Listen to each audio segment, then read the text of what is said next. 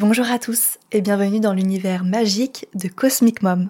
Je suis Constance, astrologue, et chaque semaine je vous invite à redécouvrir la maternité et la féminité sous le prisme de l'astrologie. Aujourd'hui, je clôture la saison 1 de Cosmic Mom avec l'histoire de Donia. Mais avant de vous la présenter, je tenais quand même à vous remercier pour l'accueil chaleureux que vous avez réservé à Cosmic Mom depuis le 14 juillet 2023. En moins de 6 mois, le podcast a réalisé l'exploit de dépasser les 20 000 téléchargements et il ne cesse de grandir de jour en jour grâce à vos commentaires et vos partages. Énorme merci à vous. Je ne sais pas encore ni quand je vais sortir la saison 2, ni même comment elle sera, mais une chose est sûre, j'ai encore beaucoup de choses à vous dire et je suis quasiment sûre qu'elle sera différente de la saison 1. Pour revenir à l'épisode du jour, Donia est une jeune femme que j'ai rencontrée en 2020 dans une période extrêmement sombre de sa vie. Écorchée vive par la vie, elle planifiera à l'avance de mettre fin à ses jours au printemps 2021, mais sera sauvée in extremis par une petite voix dans sa tête. C'est l'amour avec un grand A qu'elle rencontrera à cette période à la place. Naîtra le 3 juillet 2023 de cet amour idyllique un petit garçon cancer lune en lion, exactement comme Donia, qui va évidemment changer la vie de sa maman et de son papa pour le meilleur. Avant que vous ne vous lanciez dans l'épisode, je vous informe qu'il sera mentionné des thématiques difficiles comme la mort, le suicide, ainsi que les agressions sexuelles. L'histoire de Donia étant un des témoignages les plus lumineux que je connaisse, si ce n'est le plus lumineux, de par son contraste, je suis particulièrement émue de vous partager ce témoignage de vie rempli de lumière et surtout d'espoir. Je vous invite maintenant à vous plonger dans l'épisode, à préparer peut-être un ou deux mouchoirs, et je vous souhaite évidemment une très belle écoute.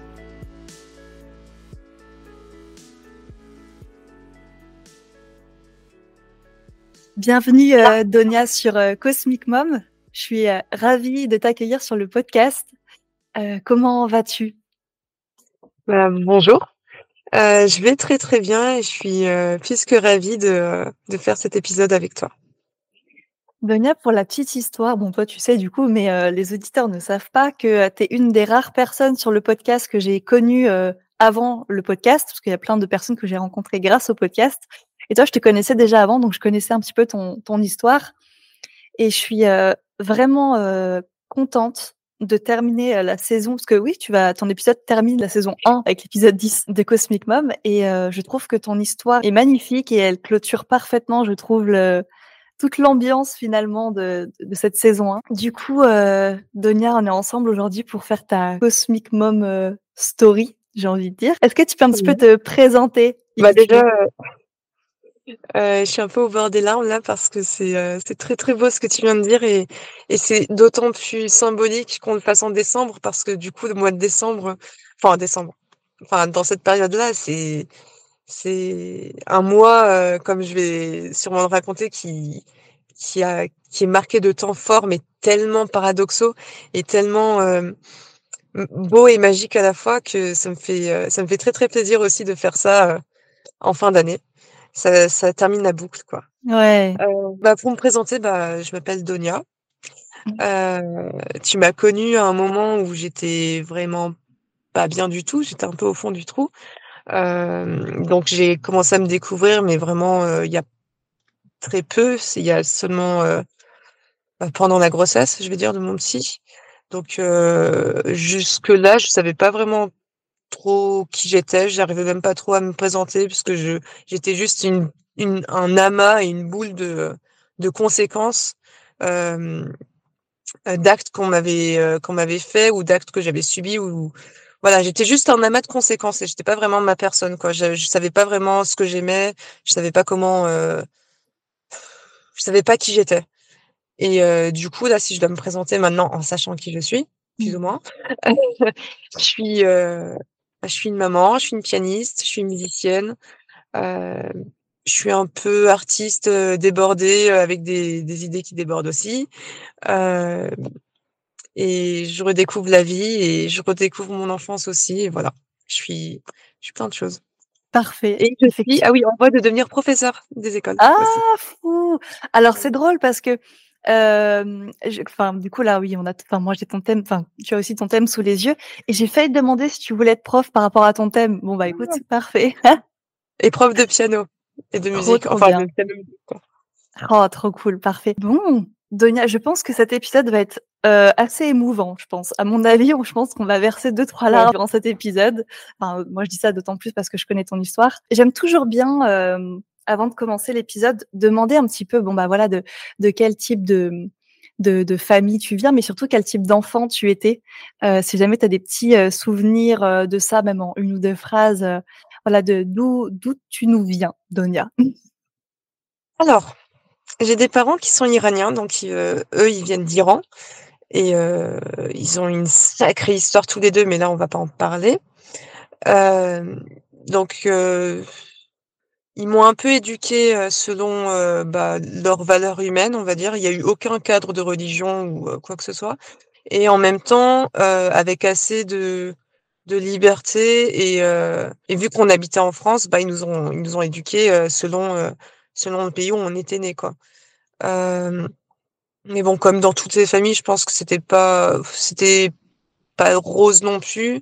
Euh, je viens de parents qui euh, qui ne savent pas encore très bien exprimer leur amour, qui ne savent pas très bien communiquer euh, leur amour et qui ne savent pas dire je t'aime en fait. Donc c'est c'est encore aujourd'hui un peu compliqué. On, on se on, on s'exprime tout ça un peu à tâtons. pour moi, mes parents, c'est des c'est deux gamins, c'est deux gosses que je pensais être des dieux et des héros. Et en fait, en grandissant, j'ai réalisé que c'était en fait des, des, putains de gosses qui avaient des blessures, qui avaient des colères, qui avaient des, des injustices au fond d'eux. Et, et, et, en fait, c'était des gamins euh, seuls aussi, sans leurs parents, dans un autre pays, et qui ont fait du mieux qu'ils pouvaient avec, euh, bah, avec des bébés, avec nous, et avec les personnalités que nous, on était. Ils ont essayé de faire du mieux qu'ils pouvaient. Et euh, je trouve qu'ils ont plutôt pas mal géré parce que j'étais une gamine un, un peu chiante.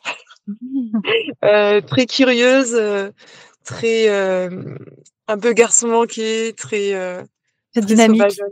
ouais, dynamique et très rêveuse aussi. J'étais très solitaire, je suis encore un peu encore très très solitaire et dans ma tête. Voilà, dans la musique et dans ma tête. Bah écoute, c'est plutôt euh, plutôt pas mal comme cadre. Enfin en tout cas c'est c'est intéressant. On a un bon petit background.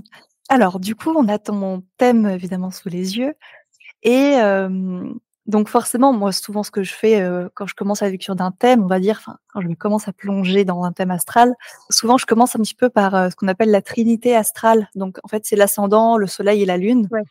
Donc, toi, tu as le soleil euh, juste ici, là-bas, en, en, maison neuf, en cancer.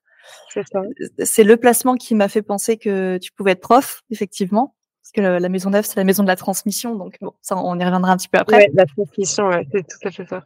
Ouais. Euh, donc, tu es donc cancer avec une lune en lion. Une belle lune en lion, hein, en maison 10, juste à côté de Vénus en rose, juste là. Et puis, tu as ascendant scorpion. Tu le savais un petit peu tout ça ou pas spécialement? Ascendant, je, je savais. Après lion, non, je ne savais pas du tout. Ouais, c'est bah... en totale contradiction avec les signes d'eau, non? Euh, Alors, disons que c'est un signe de feu, effectivement. Euh, c'est un signe de feu et euh, pas forcément, c'est pas spécialement la même énergie que euh, bah, que les, les signes d'eau. Hein, effectivement, cancer, euh, scorpion, euh, voilà. Et alors bon, c'est le petit spoil. Je voulais en parler un petit peu après, mais bon, comme on est dessus, ça, ça m'a fait euh, ça m'a fait beaucoup rire. Forcément, j'ai aussi le, le, thème astral donc de ton de ton fils. Et figure-toi qu'il est bon, ça, tu sais qu'il est aussi cancer, j'imagine. Et il est également la lune en Lion, comme toi. Ah ouais? Ouais.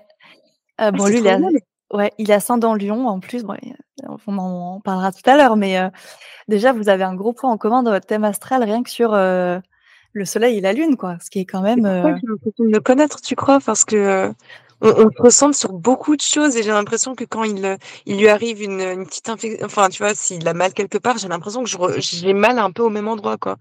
Ah, je sais pas drôle. si c'est moi qui délire ou s'il y a une connexion comme ça. Bah, en tout cas, j'ai envie de dire, la lune dans vos deux thèmes est très forte. Alors bon, c'est l'intuition, la réceptivité, tout ça, mais c'est aussi la figure de la mère. C'est-à-dire que dans son thème astral, la figure de la mère est quand même assez importante. Et comment souvent les lunes en lion, bah, je pense qu'à mon avis, vous devez la vivre différemment, mais lui, en tout cas, je pense que sa lune en lion dans son thème astral, euh... ah, quoi que ça pourra te parler aussi. Souvent, c'est, euh... il y a une espèce un petit peu de mise sur un piédestal des parents. De la mère surtout. ouais, je suis un peu, ouais, ouais. je suis très euh, gaga de lui. Mais en même temps, il... tu le verrais, tu ferais pareil. ouais, bah, sans aucun doute, évidemment. voilà un petit peu ta ta trinité, heu, astrale. Alors, c'est vrai que tu as une as dit que tu étais, heu, musicienne. Bah, alors là, c'est vraiment, la lune en lion en maison 10 qui est juste à côté de Vénus. Bah, alors ça, c'est vraiment très représentatif des musiciens parce que la le lion, c'est, c'est la scène, par exemple, c'est tout ce qui est métier de scène. Vénus, c'est les arts. Heu, la lune en astrologie, bah, c'est un astre qui est très important dans le thème des femmes. En plus, toi, il est vraiment très c'est un astre qui est très, très fort parce que c'est un petit peu le l'astre qui nous parle, bah, de l'énergie, heu, féminine, de la réceptivité, heu, de l'intuition, de l'émotion, de l'enfance, de la maternité. Bref, c'est quand même beaucoup de choses et chez toi, c'est un c'est un astre qui est particulièrement fort, effectivement. Donc déjà tous les tous les mots que j'ai dit précédemment, ça peut être un petit peu des mots clés de de vie, hein, j'ai envie de dire Oui. et heu, ouais, les émo les l'émotion, heu, tout ça, bon. J'ai envie qu'on avance un petit peu plus dans le temps, du coup et heu, effectivement, tu as, tu as tu as mentionné que, heu, bah, voilà, quand on s'était, rencontrés, donc c'était en 2021, si je dis pas de bêtises. 2020-21? Ouais. Ouais, c'était dans ces eaux-là, ouais. Non, Hem, 2020. 2020, ouais. Ouais. Sûrement. Hem, quand on s'est du coup rencontrés, bon à l'époque, moi j'étais encore, heu, coach en création de podcast pour ceux qui ne savaient pas. J'ai, eu ce cette casquette-là. Donc on s'est rencontrés à ce moment-là et hem, effectivement, je t'ai rencontré du coup dans une période de vie un petit peu compliquée. Hem, est-ce que tu as envie de nous raconter un petit peu dans quel état d'esprit tu étais à ce moment-là? Heu, c'est très simple, j'avais juste envie de me tuer. J'étais chez mes parents, heu, dans un contexte, heu heu, je vivais sur, heu alors ça ça concerne pas mes parents, hein, mais je vivais sur un dans la ville, dans le quartier dans un peu sur les lieux, heu, de de trauma quoi, de traumatisme que j'ai subi, plus jeune et c'était très, très, très compliqué parce que, heu, à la fois je voulais braver, heu, je voulais braver ça en en sachant rester chez mes parents, auprès de ma de ma famille et heu et heu et voilà et en même temps, bah, en fait, c'était psychologiquement, c'était tellement dur à supporter. J'avais je me tapais des crises, enfin c'était vraiment très, très dur. Tout ce que mon corps voulait, c'était c'était se supprimer et j'ai tenté de me défenestrer, je sais plus si c'était avant ou après que je te contacte, mais c'était en octobre, septembre 2019. Heu ouais, enfin c'était un une en fait, je je pense avec avec, heu, mon regard d'aujourd'hui, c'était soit c'était fini pour moi, soit, heu, je rebondissais, mais vraiment, vraiment quoi. Je me mettais un vrai coup de pied, heu, au cul et et hem et je je j'allais prendre de l'aide, heu, mais de l'aide efficace et hem et voilà. Enfin, Mmh. c'était une année, c'était une période très décisive où c'était voilà et j'ai vraiment cru que, heu, j'allais, heu heu, j'allais finir par, bah, par arriver à mon projet de de de mourir quoi. En décembre 2020, j'avais prévu de j'avais j'étais tellement, attirée par cette cette idée-là que j'avais rédigé mes lettres de suicide, heu, bien dans bien dans des enveloppes, c'était vraiment tout propre pour une fois que je m'appliquais et j'avais écrit à tous les membres de ma famille, hem, à mon chien, heu, j'avais écrit à tout le monde et j'avais prévu en fait, tout un stratagème où, j'allais, j'allais d'abord faire croire que je j'étais partie dans un autre pays. Tu me dis, hein, si je déborde. Mmh. Hem, Vas-y, vas-y. j'allais faire croire j'avais j'avais, tout le projet, heu, de faire croire à ma, à une sorte de de fugue un peu où j'étais partie dans un autre pays, mais que tout allait bien. J'avais, heu, imaginé tout un système de: «Ouais, après je vais poster des lettres, mais même post-mortem si je contacte telle personne et tout» et hem et avec des photos que j'aurais prises à l'avance. C'était vraiment tout un tout un délire, quoi. Et j'avais même posé une date sur le jour où j'allais me suicider, c'était en avril 2020-2021. J'avais posé une date, et heu et je sais pas si c'était pendant la rédaction ou, heu, je crois que je terminais mon ma dernière lettre et hem, tu une oh putain, j'ai des frissons. Tu as une voix dans ma tête, heu, qui une voix vraiment enfantine, une voix toute douce qui me disait, heu: «Non mais Donia, non, non, non, s'il te plaît, ne fais pas ça. Garde encore confiance, garde encore une une dernière curiosité pour la vie et tu vas voir ce qu'elle va te donner, tu vas voir ce qu'il y a dans sur ton chemin. Je suis sûre qu'il va se passer un truc. Je suis sûre qu'il va se passer un truc en 2021. Garde confiance et garde cette curiosité. Et, euh, et avec le recul, au début, moi, je pensais que c'était ma moi enfant qui me parlait, la moi de 8 ans qui, qui me disait euh, de pas lâcher, tu vois, cette moi de 8 ans qui a toujours été une trame dans ma vie.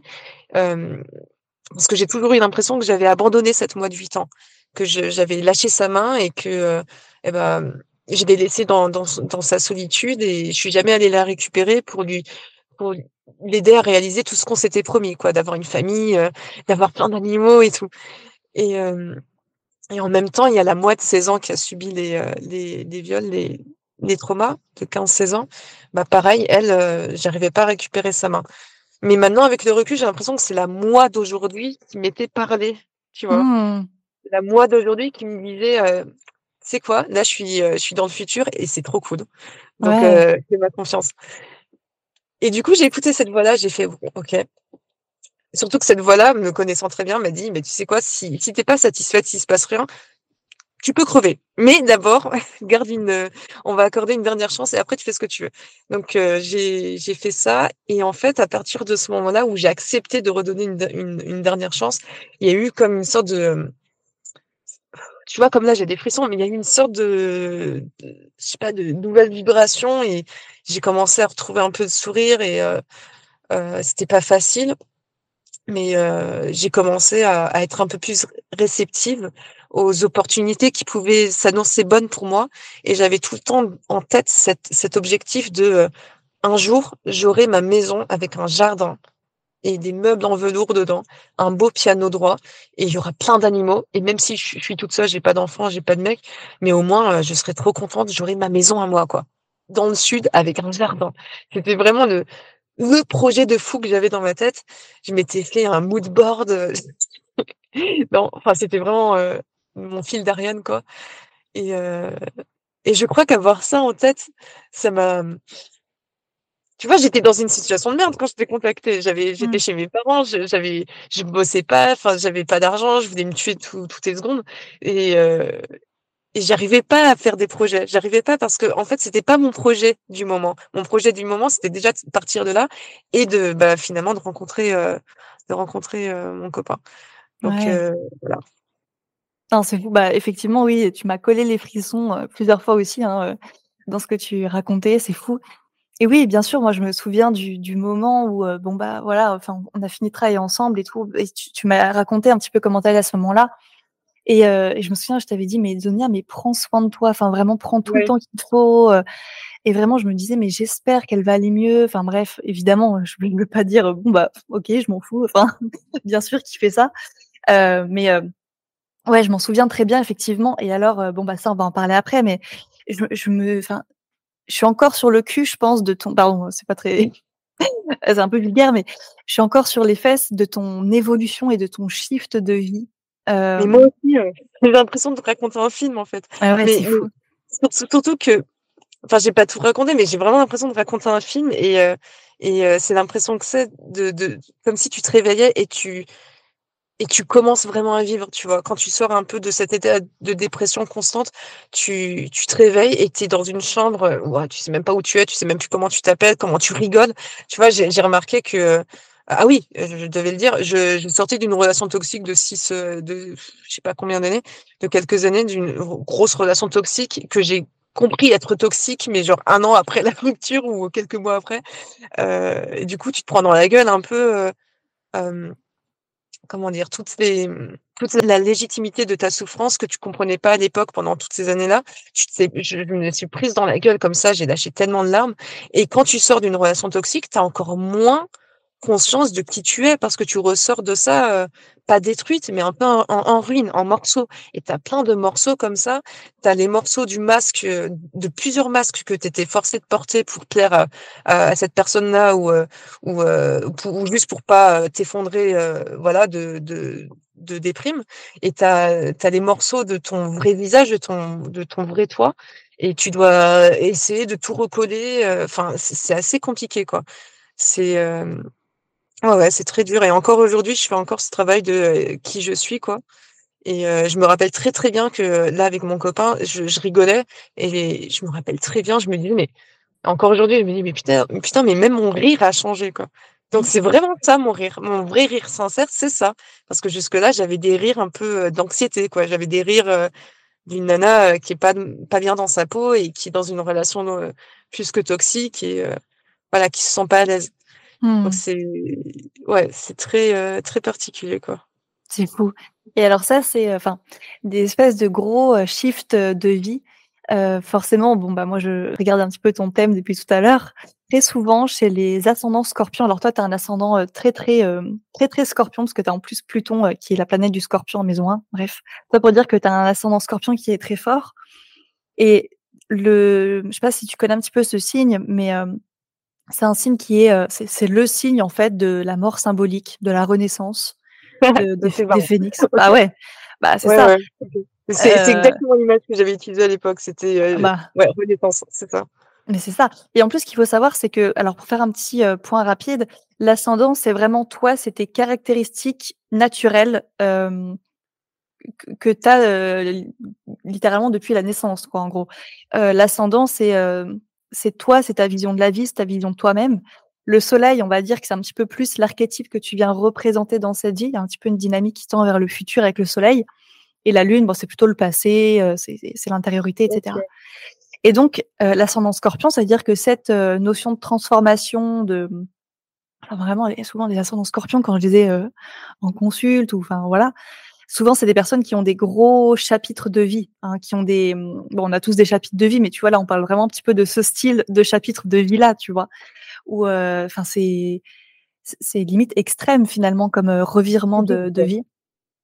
Ouais et heu, souvent, bah, c'est un signe qui touche, qui peut toucher vraiment le fond, hein, qui peut, vivre des épreuves de vie particulièrement compliquées. Mais vraiment, il y a pas plus fort qu'un Scorpion pour, transformer tout ça et et vivre littéralement l'opposé extrême, quoi, finalement. Heu, donc ouais, c'est une très, très bonne, heu, représentante de ton ascendant, là, en tout cas, déjà. Bah, tu sais ce que tu, c'est c'est très rigolo parce que, bah, encore aujourd'hui, je me faisais réflexion. J'ai il y a tout le temps eu cette impression de dualité. C'est soit la Donia de bah, la petite moi de 8 ans qui était mais vraiment mais téméraire, garçon manqué qui rentrait les pieds dans le plat, heu, elle elle grimpait partout, elle en avait rien à faire. En même temps, elle était quand même un peu très sensible et tout. Hem, elle elle était gentille, empathique et machin, mais elle elle avait elle avait pas de peur, tu vois? Elle était un peu plus courageuse et heu et de l'autre, il y a la Donia, mais qui qui s'efface un peu pour faire plaisir, qui, heu, un peu, heu heu, trop douce, enfin, tu vois? On peut se permettre de d'être un peu irrespectueux, on peut se permettre de lui parler comme ça et hem et moi, j'ai l'impression en ce moment que, bah, là, je suis à un moment de ma vie où je ne peux plus continuer à avoir la personnalité que je me suis traînée toutes ces années-là, tu vois? Un peu effacée, un peu, heu, gentille et polie, mais voilà. Alors que j'ai l'impression de de devoir retrouver la petite moi de 8 ans, de devoir retrouver cette, heu, ce bagou, tu vois? Cette façon de d'envoyer chier et heu et la maternité, ça m'apprend à renvoyer chier les gens quand ils respectent pas mes limites. Je renvoie chier plus ou moins, heu, diplomatiquement, quoi. Mais heu, mais c'est très marrant que tu parles de ça. J'avais même entendu dire que, heu, c'était sur des cycles de 7 ans, ce cette histoire de transformation. Je sais pas à quel point c'est véridique. Ouais, ça, ça dépendra, je pense, un peu plus d'autres choses. En l'occurrence, ça peut dépendre d'autres planètes, mais heu, oui, il y a des cycles, effectivement, il y a des cycles de enfin, de dire, il y a plein de cycles en astrologie. Il y a des cycles de de 28 ans, enfin, entre 28 et 30 ans. Il y a effectivement des cycles de 7 ans, de 14 ans. Il y a des cycles d'une semaine, il y a des cycles d'un mois. Enfin, voilà, il y a beaucoup de, beaucoup de cycles différents. Heu, mais oui, effectivement, le un des mots clés, on va dire, pour l'ascendant Scorpion, c'est l'intensité. Enfin, c'est le le les extrêmes et cetera. Alors, c'est un ascendant qui peut être particulièrement alors réceptif, mais en plus, hem, heu, on est quand même sur une bonne petite intuition là aussi, hein, heu, Ouais, ça fais l'ascendant très, attention à mon intuition justement. C'est ce que je dois répéter le plus, c'est que j'ai l'impression, heu et c'est ça qui me chagrine le plus et c'est pour ça que je comprends pas trop le monde dans lequel on vit et j'ai un peu peur pour mon fils, c'est que j'ai l'impression qu'on est, heu, parce qu'on est homme et parce qu'on sait parler, parce qu'on sait penser et qu'on sait construire plein de trucs, on a on a totalement perdu notre intuition, no notre instinct animal, notre, ce côté-là un peu, heu, qu'on retrouve justement dans la maternité quand on essaie de se connecter au petit et heu, on on l'a totalement perdu mmh. et hem et encore aujourd'hui, parfois, je dois batailler pour, pour faire primer cette intuition-là, de et cet instinct et ce côté animal pour faire primer ça, sur, tu vois, des des trucs très froids, très mécaniques, ah bah, un bébé, il faut qu'il mange à telle heure, il faut qu'il dorme à telle heure, machin.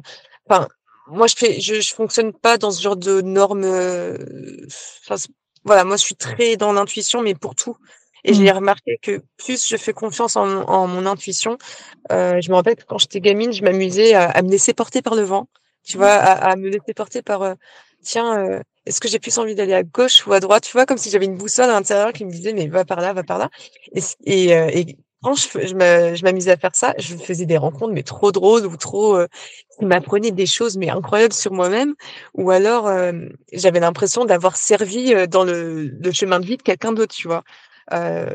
Cool, enfin des j'adore. rencontres touchantes que de des des gens que j'avais jamais revus ensuite ou alors des personnes que j'ai vues, mais pour un un une petite portion de vie. En une phrase, j'avais fini par, hem, le lendemain de ma tentative de défenestration, je sais pas si ça se dit, heu, c'est mon ex de l'époque qui m'avait, heu, rattrapée par, par la jambe, quoi. Il m'avait vue comme ça, j'étais attirée par le vide, quoi et j'avais l'impression que c'était la sérénité qui m'appelait, quoi. Mais en même temps et en même temps, c'était c'était bizarre, tu vois? C'était comme si c'était, un faux ami qui m'appelait vers le bas, tu vois? Mais que j'étais censée, heu, ne pas tomber, mais il y avait un faux ami qui me disait: «Mais si, viens, tombe, tu vas voir, c'est cool». Alors que non. Heu et cet ami-là m'avait enfin ce cet ex-là m'avait rattrapée, enfin m'avait remis, heu, à l'intérieur et il m'a dit qu'ensuite j'ai j'ai hurlé pendant de très, très longues minutes, j'ai hurlé, hurlé, hurlé et que je me suis endormie de fatigue comme ça. Heu, je sais même pas si j'ai chialé, mais je me suis endormie de fatigue et c'était comme si il m'avait dit que c'était comme s'il y avait un truc qui était sorti de de mon corps, quoi. Le lendemain matin, très tôt, moi je vais sortir mon chien et heu, sur le chemin, mais tout près de chez moi, je vois une dame, heu, qui est, heu, qui est agenouillée sur le caniveau et qui semble pleurer le corps de quelqu'un et je m'approche et je vois que c'est le corps d'un chat, bien amoché et elle était en train de pleurer en disant: «Pourquoi? Pourquoi?» j'ai des larmes aux yeux encore Mmh. Et sans un mot, sans rien dire, juste je me rappelle, je lui ai touché l'épaule. Et hem, j'avais mon chien à côté et j'ai commencé à pleurer avec elle, sans rien dire, hein, vraiment. Et à ce moment-là, tu vois, c'était comme si on c'était c'était 2 animaux qui communiquaient leur peine, quoi et qui il y en a un qui essaie de prendre la peine de l'autre. Et je me suis mise à sa hauteur et j'ai commencé à pleurer avec elle et heu, au bout d'un moment, vu qu'elle disait: «Pourquoi? Je comprends pas», je disais: «Bah oui, je je je sais» et et elle me disait: «Pourquoi?» je disais: «Je je je sais pas, je je sais pas» et et au bout d'un moment, on a commencé à discuter et hem et en fait, elle me disait: «Mais je comprends pas comment il est décé comment il il a pu tomber, c'est pas possible. C'est pas une hauteur où, où tu peux où tu peux mourir, il y avait pas de vent, heu, il était pas sur le rebord de la fenêtre hier soir, je comprends pas» et nous, la la seule explication possible qu'on qu'on a pu se dire avec mon ex, moi mon ex qui est très pragmatique, mon ex, moi et cette dame, c'était que que en plus, vu la rigidité du corps du du chat, c'était que de se dire: «Bah, le cri que j'ai pu avoir, ça ça ça semblait coïncider avec, heu, sa sa mort, heu, totalement, heu, enfin incompréhensible». Il y avait pas de traces de sang qui faisaient sens. Enfin, c'était vraiment très, très bizarre et on s'est on s'est demandé, mon c'est mon ex qui a fait l'idée, qui a dit: «Mais ça se trouve, il a ce chat a entendu ta peine et heu, lui-même, il avait pas il avait pas d'explication» et on s'est demandé si c'était pas un truc, hem, c'est un peu surnaturel comme ça où, le l'animal a a pris, la peine et et voilà.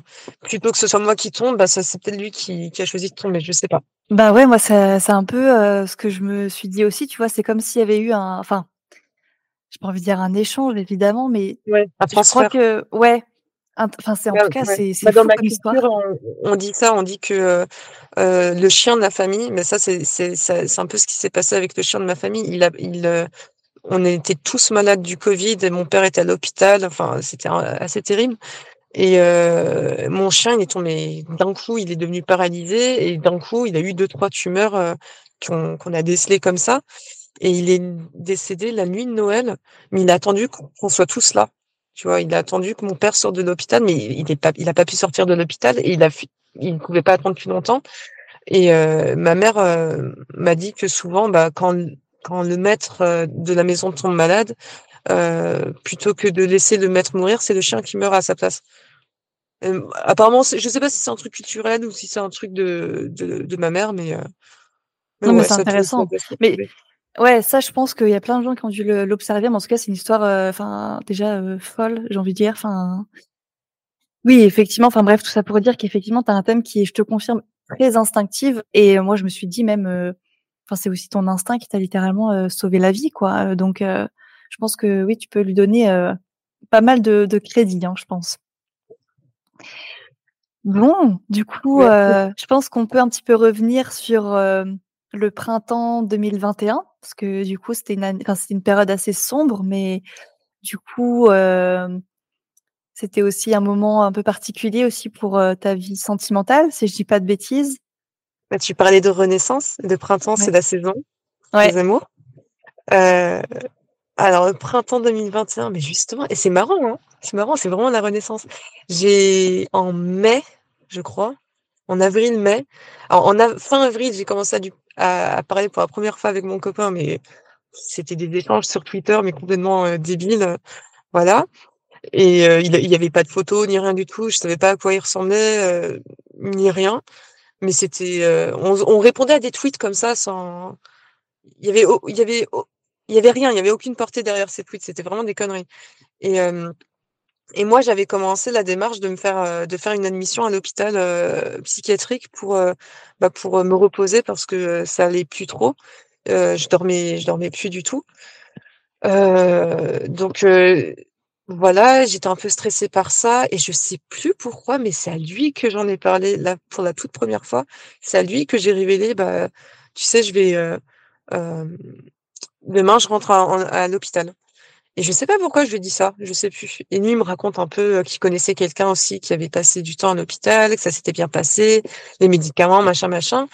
Euh, et de là, on a commencé à, un peu à, se parler euh, tranquillement, mais toujours sans aucune, euh, sans aucun flirt ou sans aucune. C'était très bizarre parce que c'est la première fois que ça m'arrivait. Tu vois, de parler avec quelqu'un qui, comment dire, qui a pas d'intention et pas d'intérêt derrière autre que de parler avec moi, tu vois. C'est euh, encore aujourd'hui, ça me surprend de ouf. encore aujourd'hui, je comprends pas et, je, suis persuadée que du jour au lendemain, il va m'avouer que c'était juste une mascarade.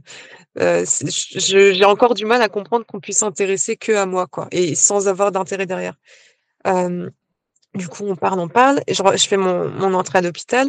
Et à partir de là, en fait, on aurait dit qu'il avait fait de, son devoir euh, dans la vie de, juste me faire rire tous les jours. Et j'ai passé mon temps à l'hôpital à être morte de rire, à juste passer mon temps à rire. On était, euh, on se parlait, mais H24. Euh, je l'avais au téléphone. Je voulais absolument qu'on se rencontre parce que je le trouvais trop cool. Mais en tant qu'ami, tu vois, je trouvais ça trop cool de pouvoir parler de tout et de rien avec quelqu'un. Et, euh, et, lui, il avait mis un frein à ça. Il avait mis, il avait été très, euh, voilà, il avait fait, ouais. Enfin, je suis sûre que tu vas rencontrer d'autres gens euh, euh, plus proches de toi. Tu vois, j'habite loin. je suis sûre que tu vas rencontrer des gens. je suis sûre que tu vas avoir d'autres amis autres que moi. Et moi, je comprenais pas ce frein je, je, je pigeais pas je me disais mais il est, con quoi il se passe quoi il a quelqu'un ou euh, enfin moi je suis pas je suis pas en train de draguer enfin c'est bizarre. Et du coup je, ne prenais pas très bien. Je l'ai je l'ai un peu mal vécu. Je l'avais vécu comme du rejet quoi. Et, euh, et en fait il m'a avoué que bah, c'est parce qu'il savait pas mon âge. Il savait pas si j'étais euh, mineure ou majeure. Et ça mmh.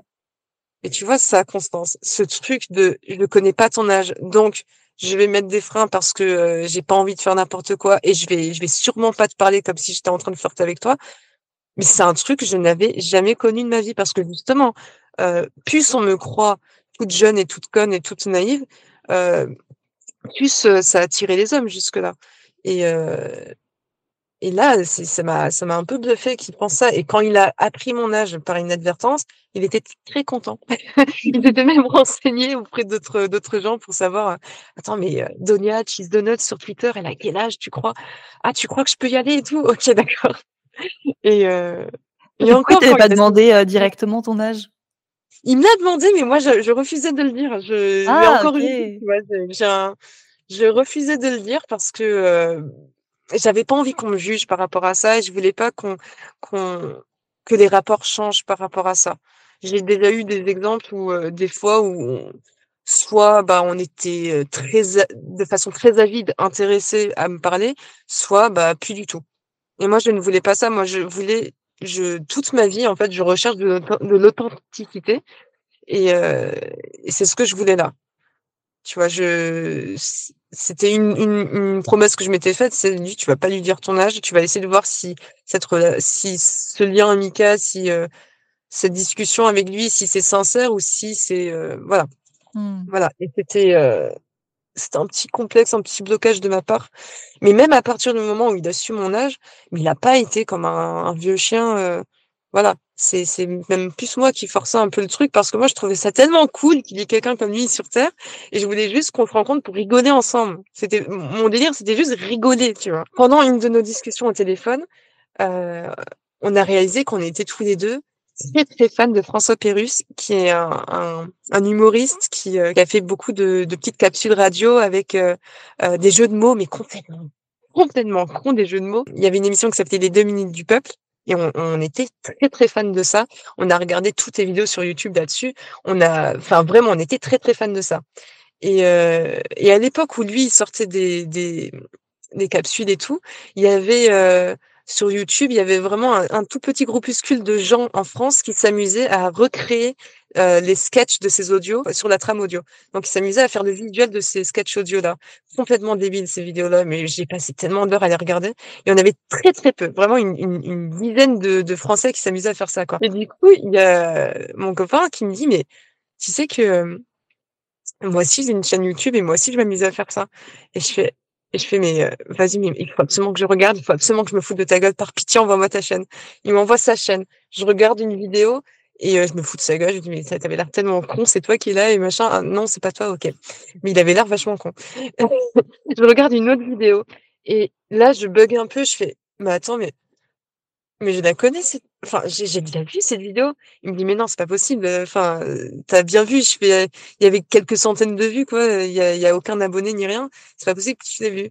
Et je fais, mais si, si, si, je suis persuadée que je l'ai vu. Est-ce que ça serait pas toi, le petit coin à la guitare, là? Il me fait, ouais, ouais, moi, non, attends, c'était pas ça. je lui dis, mais attends, mais t'es lequel, toi, parmi euh, les trois potes qui sont en train de, de s'amuser sur la vidéo? Il me dit, moi, je suis le petit coin à la guitare. Et en fait, cette vidéo-là, Constance, je l'avais vue quand j'avais 12 ans, 11 ans, dans ma chambre, pendant que lui, il vivait à l'autre bout de, de, de, la planète, quoi. Moi, j'étais dans, dans mon, à Paris, dans ma petite chambre d'ado, d'ado. J'avais 11, 12 ans, et je l'avais vu, cette vidéo-là, et tu sais ce que je m'étais dit, Constance?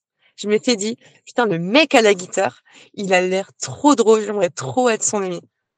C'est fou. Non, mais c'est incroyable, hein, par contre. Et en fait, c'est lui! Non, mais, c'est fou, t'imagines comme ça quoi. Tellement de coïncidences où, où on finit les enfin on a on a la, même pensée, la même chanson dans la tête en même temps, on, on se on se on se cogne dans le supermarché parce qu'on avait chacun pensé ah tiens ça ça ce genre de biscuit ça va trop lui faire plaisir et on, du coup on se cogne dans le supermarché avec chacun une boîte de biscuits parce qu'on s'était dit ça va trop lui faire plaisir et et tu vois, mais c'était au début, moi, j'ai cru que c'était une, une, caméra cachée notre relation. Je pensais que j'étais coincée dans une comédie romantique où, euh, ouais. Est, le mec, il est, romantique comme pas possible. Il fait son charmeur et il m'appelle princesse à chaque fois. Il ouvrait la porte. À chaque fois qu'il ouvrait une porte, il me disait princesse. ça a duré longtemps, quoi. Et euh, moi, j'étais persuadée que c'était une, caméra cachée. Il y avait trop de coïncidences. Il y avait, je le regardais et, en fait, c'était comme si mon cœur savait, mais ma tête me disait non, non, non, non, non, non. Mais mon cœur savait et, c'est moi qui lui ai dit je t'aime au tout début, mais au bout de quelques jours. Et, euh, et lui, il me regardait, mais il savait dès le début. Il m'a dit qu'il savait dès le début qu'il allait faire ma vie, sa vie avec moi et que j'étais la mère de, de ses enfants, quoi. Mais c'est fou cette histoire. Enfin, en fait, depuis tout à l'heure, depuis que tu parles, j'ai un grand sourire et du coup, ce qui fait que j'ai mal aux joues là. Euh, ouais, tellement ton, tellement ton histoire, je la trouve, mais enfin, oui, c'est euh, c'est un film. Hein, clairement, c'est un film. Et oui, ça fait très comédie euh, romantique, âme sœur ça allait très très vite. On s'est rencontrés, euh, on a commencé à parler en avril-mai, plutôt mai. Euh, moi, en juin, je sors de, euh, de, de l'hôpital et en fait, je retourne chez mes parents, donc forcément, je vais pas bien du tout. Et lui, il me dit, mais viens, tu viens, euh, viens te reposer et tout, sans avoir pensé ni rien, tu viens avec ton chat et machin. Ah oui, putain, maintenant, on a cinq chats. Parce que j'ai un chat, il a un chat et je me suis retrouvée avec trois chats, on a cinq chats. Et il m'accepte comme ça, tu vois. Il m'accepte avec tous mes putains de chats, je trouve ça incroyable. Et euh, je vais chez lui, je reste un peu et machin. Quelques jours, ça devient 1 ou 2 semaines. Heu, ensuite, je repars chez moi, j'ai un un mon appartement à moi, je suis trop contente, mais en fait, j'y reste pas longtemps parce qu'il vient me chercher avec une camionnette et je je déménage tout. On balance tout dans la camionnette et il me ramène avec 4 chats, 3 chatons. Il avait 1 chaton sur la tête pendant qu'il conduis conduisait la camionnette. J'avais 2 chatons sur les épaules. Enfin mais c'est un film. C'est un film de ouf. Il me ramène chez lui et heu et là, je commence, je vois son appartement, mais décoré, mais c'était même pas décoré, c'était, heu, c'était nul, c'était moche et du coup, je je commence à mettre mes petites touches féminines un peu partout, mes mes petits rideaux, mes petits machins et hem et ouais et puis en fait, on n'avait pas envie d'attendre avant d'avoir un enfant. On voulait pas se prendre la tête, on voulait pas attendre 5-10 ans pour que ça soit, heu, dans les normes conventionnelles, tu vois? On s'est on s'est regardés. On a eu, pour la 1re fois la discussion de, bah, de je me vois bien faire des enfants avec toi parce qu'on avait les mêmes valeurs éducatives, on avait, hem, les mêmes envies et en fait, heu, on avait chacun rencontré la bonne personne au bon moment et on était tous les 2 prêts à être parents au au bon moment et on s'est du coup, heu, parlé mais au bon moment. Il s'est connecté sur Twitter, heu, pour, heu, d raconter des conneries au bon moment, tu vois? Enfin, c'était vraiment, heu, tout s'est bien comme un puzzle, quoi, tout s'est bien enchaîné et heu et lui-même, il avait acheté une voiture il y a quelques années, il y a 5-6-7 ans, dans l'optique de pouvoir en faire une voiture familiale quand il aura une femme parce qu'il se voyait pas avec, heu, sa copine de l'époque. Mais il se disait comme ça: «Dans dans 5 ans, quand j'aurai fini de la payer, j'aurai Inch'Allah, j'aurai, heu, ma femme avec, des enfants et tout» et 5 ans plus tard, il se passe quoi? Il y a moi. C'est fou. Enfin, je veux pas dire, mais enfin, il savait, heu, ce qu'il allait se passer, toi aussi. Enfin, Non, tu vois moi ton non, histoire de non, mais ton histoire de pardon, de, mmh, tu sais, de mood Ouais, board, à un moment, tu m'as parlé de ça? Oui. Heu, ton histoire de mood board avec la la maison dans la campagne et tout ça, on en reparlera, mais enfin, c'est Il savait, très, il savait, il savait, quoi. Il, c'était l'architecte de, il savait. Il savait où il allait m'emmener, il savait où on allait. C'est fou et puis il m'a aidée, heu, il m'a vachement aidée à débloquer, heu, moi, ma vision, tu vois? Moi, j'avais une vision complètement obstruée par le passé, par, heu, l'avenir et par, heu, les angoisses, les peurs et tout et et je me refusais totalement l'idée même qu'on puisse s'aimer ou qu'il puisse m'aimer. Pour moi, c'était: «Non, non, non, tu m'aimes pas, n'importe quoi, tu enfin, c'est pas possible». Alors qu'on faisait enfin, on était, limite fiancés, quoi, on était voilà. Même pendant la grossesse, je sortais ce discours-là et heu, mais ouais, c'était vraiment tout un apprentissage du langage de l'amour et de et de l'acceptation de soi. Il m'a tellement aidée ce mec et encore aujourd'hui, tu vois, le stress post-traumatique, c'est pas ça dure toute pour moi, je pense que ça va durer assez longtemps, mais heu, c'était une période où, heu, où j'étais très handicapée par ce stress post-traumatique. Je pouvais pas faire certaines actions du quotidien. Je pouvais pas, heu heu, faire même juste descendre des marches d'escalier sereinement parce que c'était directement lié à mon stress post-traumatique. Je pouvais pas dire certains mots. Je pouvais pas, heu, voilà, et lui, il s'est accommodé de tout ça. Il a fait en sorte que je sais pas, c'est trop bizarre pour moi ce concept de de d'être aux petits soins, de de c'est trop bizarre et encore Ouais. aujourd'hui, j'ai du mal à comprendre, tu vois? Je me dis: «Mais» enfin, c'est Bah c'est très bizarre.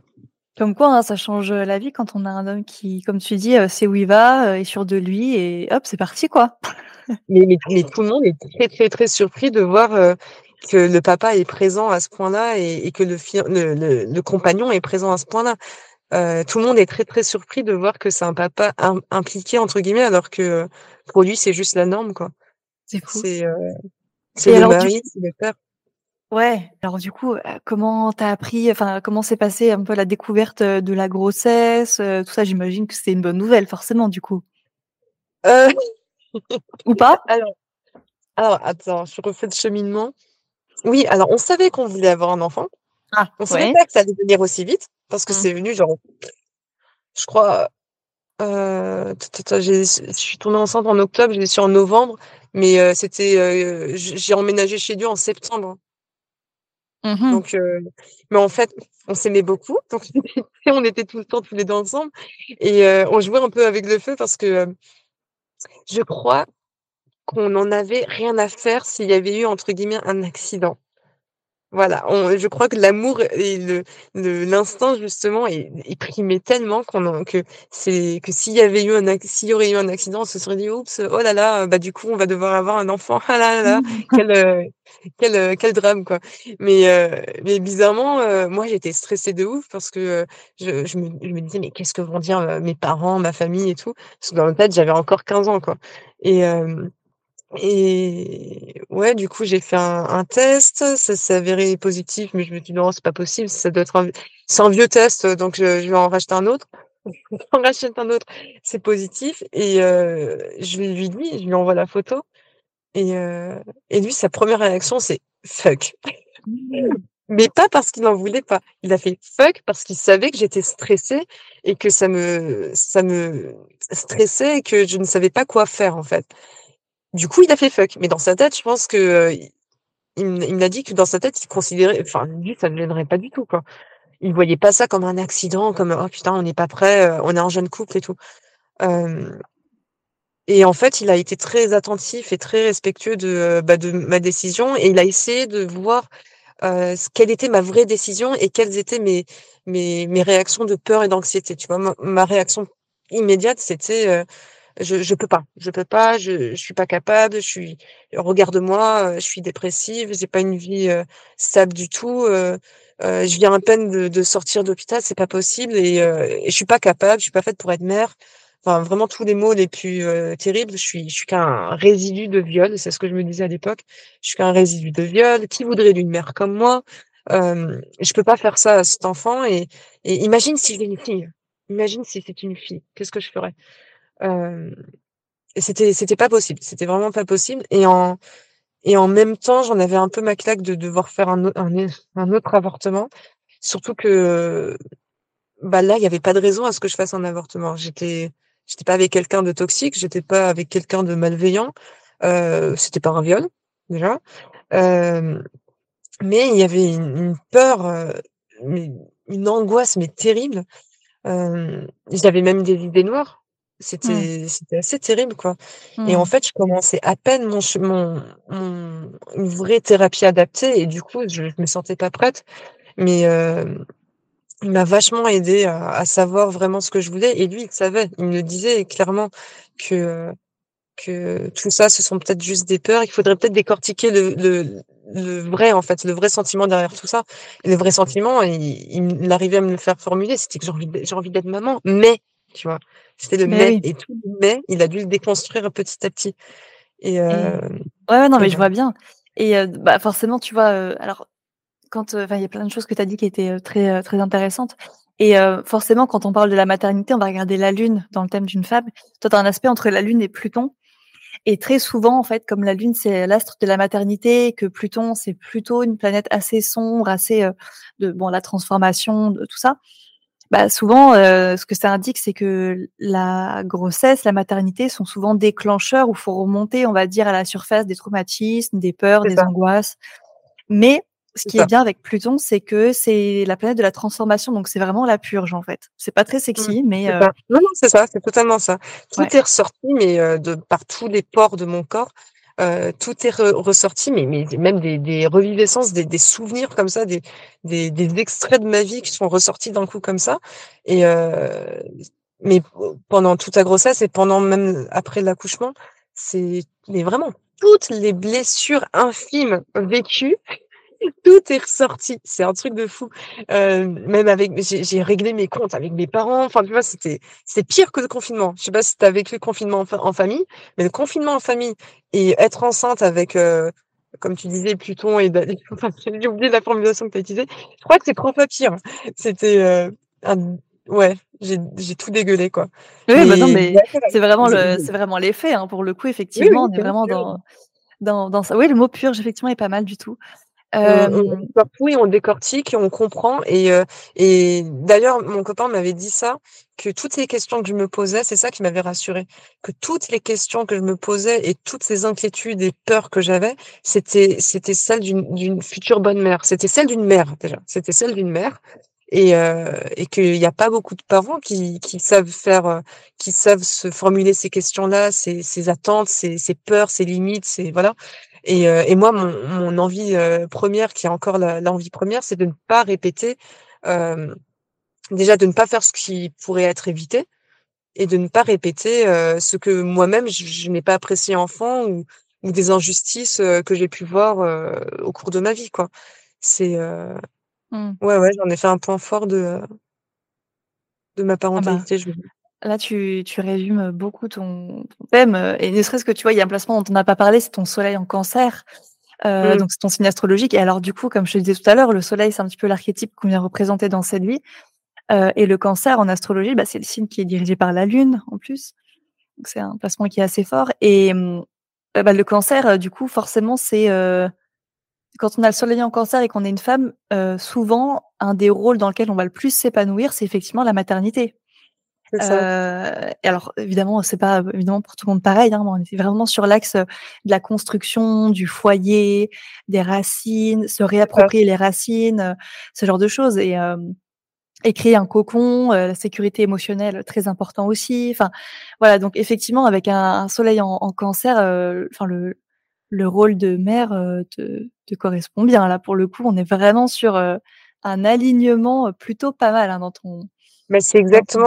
j'ai eu cette conversation là bah, hier, aujourd'hui aussi, où j'ai pleuré aujourd'hui très très très fort euh, parce que j'ai estimé que euh, bah, avec l'accouchement, la grossesse que j'ai eue et euh, justement tout, tout, tout, ce cheminement-là psychologique que j'ai dû avoir, bah, j'ai perdu beaucoup de moments précieux avec mon petit. Moi, j'estime que j'ai perdu beaucoup de moments précieux, des moments que je retrouverai bah, jamais, et, et, et, que en fait, moi, je, je, je ne voulais pas je, je l'ai jamais mis en crèche, par exemple.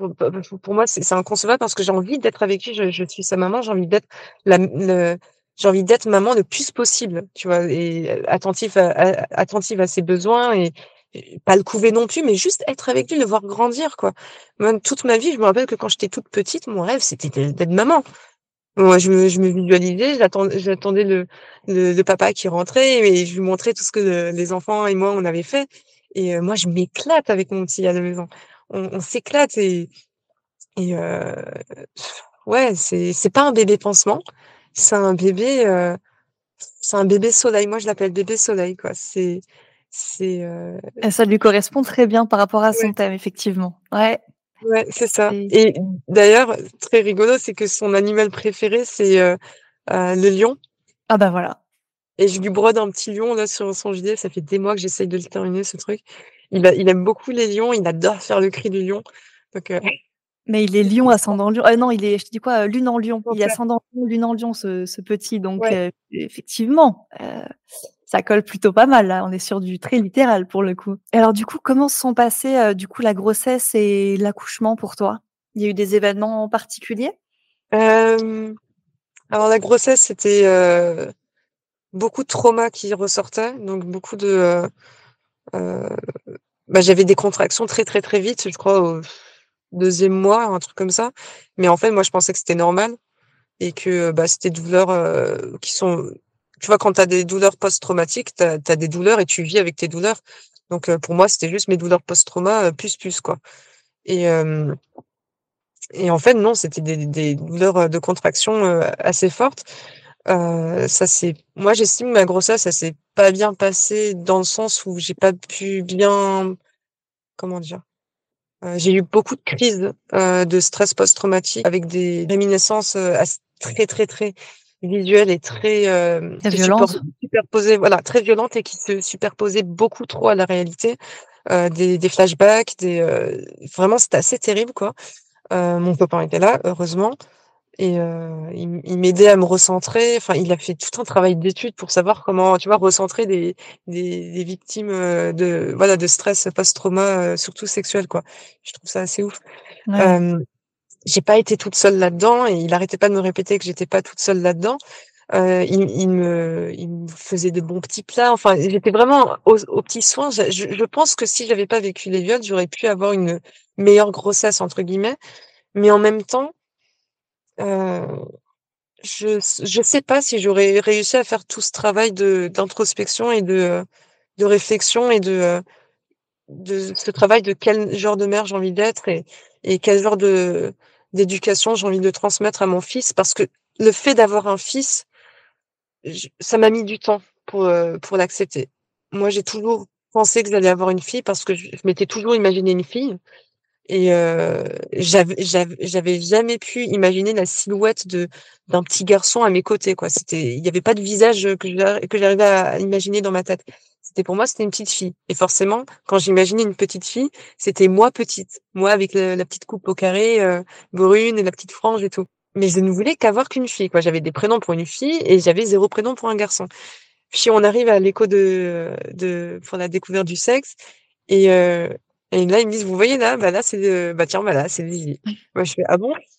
Vous êtes sûr que c'est pas juste genre un petit. C'est euh possible, euh, une fille avec un zizi ou ça se passe comment? Oui, non, mais... vous êtes sûr, bah, peut-être que sous cet angle, c'est un orteil ou. Non, c'est un, petit garçon, ça se voit. Et là, mais je m'en encore, mais j'ai eu une seconde où, euh, où je me suis dit, putain. Enfin, pas putain, mais je me suis dit, ah, tu vois, j'étais, j'étais triste déçue. J'étais pas très, j'étais déçue que ce soit pas une fille. Et j'en suis ressortie, c'était un peu, euh, mon mec, il était euh, larmes aux yeux et tout, moi aussi, hein. Mais en même temps, il y avait ce côté de, ah, je voulais une fille et tout. Et en fait, j'ai réalisé que je, je veux pas d'une fille parce que je passais mon temps à chialer en me disant, imagine si c'est une fille, si c'est une fille. Et euh, je ne voulais pas d'une fille. J'étais terrorisée à l'idée d'avoir une fille parce que j'avais tellement peur de, du monde dans lequel je la, je mettrais, quoi. De, j'avais peur de ce que moi j'avais subi, j'avais peur. Euh, je voyais tous les hommes dans la rue, je me disais, ça se trouve, euh, bah, lui, il pourrait lui faire du mal dans quelques années. Ou je voyais des petits garçons, je me disais, ça se trouve, lui, il pourrait lui. C'était terrible. Je voyais même des filles, je devenais limite parano, quoi. Et euh, j'étais terrifiée, j'étais angoissée à l'idée d'avoir une fille et de ne pas pouvoir la protéger et euh, de devoir la récupérer en mille morceaux. Et, et mon copain, il essaie de me rassurer en me disant, mais tu vois, justement, euh, avec ton vécu, tes, tes expériences, tu sauras quoi lui dire. Et moi, je lui dis, mais j'ai pas envie de dire tout ça. Tu vois, j'ai pas envie de la récupérer en miettes, j'ai pas envie de, euh, tu vois, d'essayer d'en faire euh, une, une, une, certaine femme euh, qu'on ne pourra pas blesser de cette façon-là, mais que finalement, bah, quelqu'un vient tout détruire, quoi. Vient la touche avec ses sales pattes et, et je, suis terrifiée par ça, quoi. En plus, je pense que je, serais capable d'aller en taule parce que je pense que je, je buterais la personne qui s'amuserait à faire ça à mon, gosse. Mais, euh, mais, euh, mais ouais, j'étais terrifiée par ça. Et puis, euh, j'ai commencé à, à, avoir du lien, euh, pas affectif, mais du lien et une connexion spirituelle, une connexion physique avec mon petit, avec mon ventre. Jusque-là, j'arrivais pas à toucher mon ventre et à communiquer avec mon petit, à lui parler. Enfin, je trouvais ça tellement conceptuel, quoi. C'était, euh, J'arrivais pas à réaliser que j'étais enceinte. Et mais à partir du moment où j'ai accepté que j'avais un petit garçon et que eh ben il m'accepte comme sa maman et et qu'il m'a choisi comme sa maman et et qu'il est dans mon corps et comment dire bah que bah, bah, qu'il est là quoi il est là ouais qu'il est là et qu'il est pas juste euh, il est là qui commence vraiment à devenir un petit un petit bonhomme j'ai commencé à lui parler et à lui à caresser mon ventre à lui dire euh, euh, je sais plus les premiers mots que j'ai dû lui dire, c'était ça, ça, va être bien, j'espère que tu vas m'aimer. C'était j'espère que tu vas m'aimer et encore aujourd'hui parfois je lui dis j'espère que tu vas m'aimer longtemps ou euh, tu vois à la fin de la journée je fais un récap de j'espère que ça t'a pas froissé quand j'ai dit ça ou j'espère que tu as bien aimé si enfin c'est vraiment de j'espère j'espère j'espère. Et, euh, et j'avais une amie qui m'avait dit euh, et tu sais, Donia, euh, surtout avec ton histoire et euh, ton rapport aux hommes, aux, aux, enfants et tout, je pense qu'avoir un petit garçon comme premier enfant, c'est pas plutôt, c'est plutôt pas mal parce que les petits garçons, les premiers petits garçons, ils ont tendance à, à vouloir protéger la maman et tu vas te sentir protégé, tu vas te sentir fier de lui et, ça va, ça va vraiment, c'est une autre expérience et c'est peut-être une expérience dont tu as besoin euh, là maintenant. Et une fille, peut-être que tu seras plus prête plus tard, quoi. Et, et maintenant, je me sens prête à avoir l'un ou l'autre, quoi. Et c'est vrai que le petit, en même temps, il a des traits très féminins, tu vois. Donc, il a des traits tout, tout, tout mini, tout fin. On croit souvent que c'est une fille tellement il a, il a le sourire H24. Le, le gars, il est né avec un sourire, quoi. Il est né avec un sourire. Et ouais, c'est c'est mon soleil, c'est mon, c'est mon petit, euh, c'est mon petit bonhomme qui grandit trop vite. Je l'aime trop. Ah bah oui, je te voilà, comme je te disais, je te confirme bien que, l'archétype, de la mère, de la famille dans son thème astral, à lui, sont assez importantes, hein, pour le coup. Alors du coup, comment se passe, l'accouchement? Est-ce qu'il y a des bon moi forcément je sais un petit peu, tu me l'as dit, mais, comment ça Ah s'est oui, passé? Ah mais c'est une très c'est une histoire très drôle ça aussi. Accoucher dans quelques temps quoi, enfin dans quelques quelques jours, quelques semaines et heu, j'arrivais pas à pour moi c'était c'était c'était, heu heu, briser la confiance de ces enfants-là. Continuer à bosser jusqu'à ce que je puisse plus marcher et j'ai été forcée à me reposer parce que les contractions que j'avais tous les jours depuis le 2e mois, bah, ça commençait à se faire de plus en plus, heu, fort et de plus en plus fréquent. On a eu 2-3 fausses, heu, fausses alertes en se rendant à la maternité où on croyait que j'étais en train d'accoucher. Il y avait tellement il y avait des contractions, mais le petit, tu le voyais bouger quoi, tu voyais ses mains, ses pieds et tout. Et heu, il faisait la fête dans mon ventre et on aurait dit qu'il voulait absolument sortir. Et on les sages-femmes me branchaient et tout pour, pour voir un peu, comment ça se passait au niveau des contractions et en me disant: «Mais c'est trop tôt, il peut pas sortir là quoi, c'est ça va être, heu» en essayant de me rassurer, mais en me disant quand même: «C'est un peu tôt quand même pour qu'il sorte» et moi je je je pleurais et je me disais: «Mais tu sais, calme-toi, tu as tout le temps, ne sois pas pressé, hem, j'espère que c'est pas parce que j'avais eu la tu vois, une crise de stress post-trauma traumatique, ça ça te concerne pas, t'inquiète pas, c'est pas de ta faute. Repose-toi et prends prends toutes tes forces quoi» et hem et en fait, il s'était calmé. Du coup, les sages-femmes reviennent, elles voient qu'il y a plus de contractions, elles trouvent ça bizarre et ensuite je demande d'aller aux toilettes. Je vais aux toilettes et je suis soulagée parce qu'en fait, apparemment, j'avais juste envie de faire caca. Enfin, c'est 2-3 fausses couches comme ça, heu, fausses alertes où je suis allée, heu, aux urgences en train de de limite accoucher, mais en fait, j'avais juste envie de faire caca. C'était Super. c'était très bizarre, mais la maternité s'en souvient et heu, trouvait ça très drôle aussi et heu, je me rappelle qu'une fois quand j'étais revenue, ils m'ont dit: «Bon cette fois, c'est quoi du coup? C'est, heu, on vous prépare les toilettes ou, heu, la salle d'accouchement?» mais bon, heu, du coup, heu, je ce ce petit bébé, j'avais l'impression que plus je lui parlais, plus, il comprenait, il plus j'arrivais à le calmer quand il était énervé, selon les journées que je passais quoi. L'accouchement, alors moi pour rigoler, je m'étais dit que jamais, jamais il serait, sorti en en juin parce que sinon ce sera un Gémeaux et qu'on dit tellement de trucs sur les Gémeaux. Moi, je veux absolument qu'il soit un Cancer, comme ça, ça sera trop cool, on sera tous les 2 des Cancers et heu, le jour où il a failli accoucher et qu'il allait devenir un Gémeaux, j'ai fait: «Non, non, les mecs, il faut que tu tiennes, que tu tiennes». Il a tenu, il est né le 3 juillet, heu, la veille, mon mec était parti en soirée.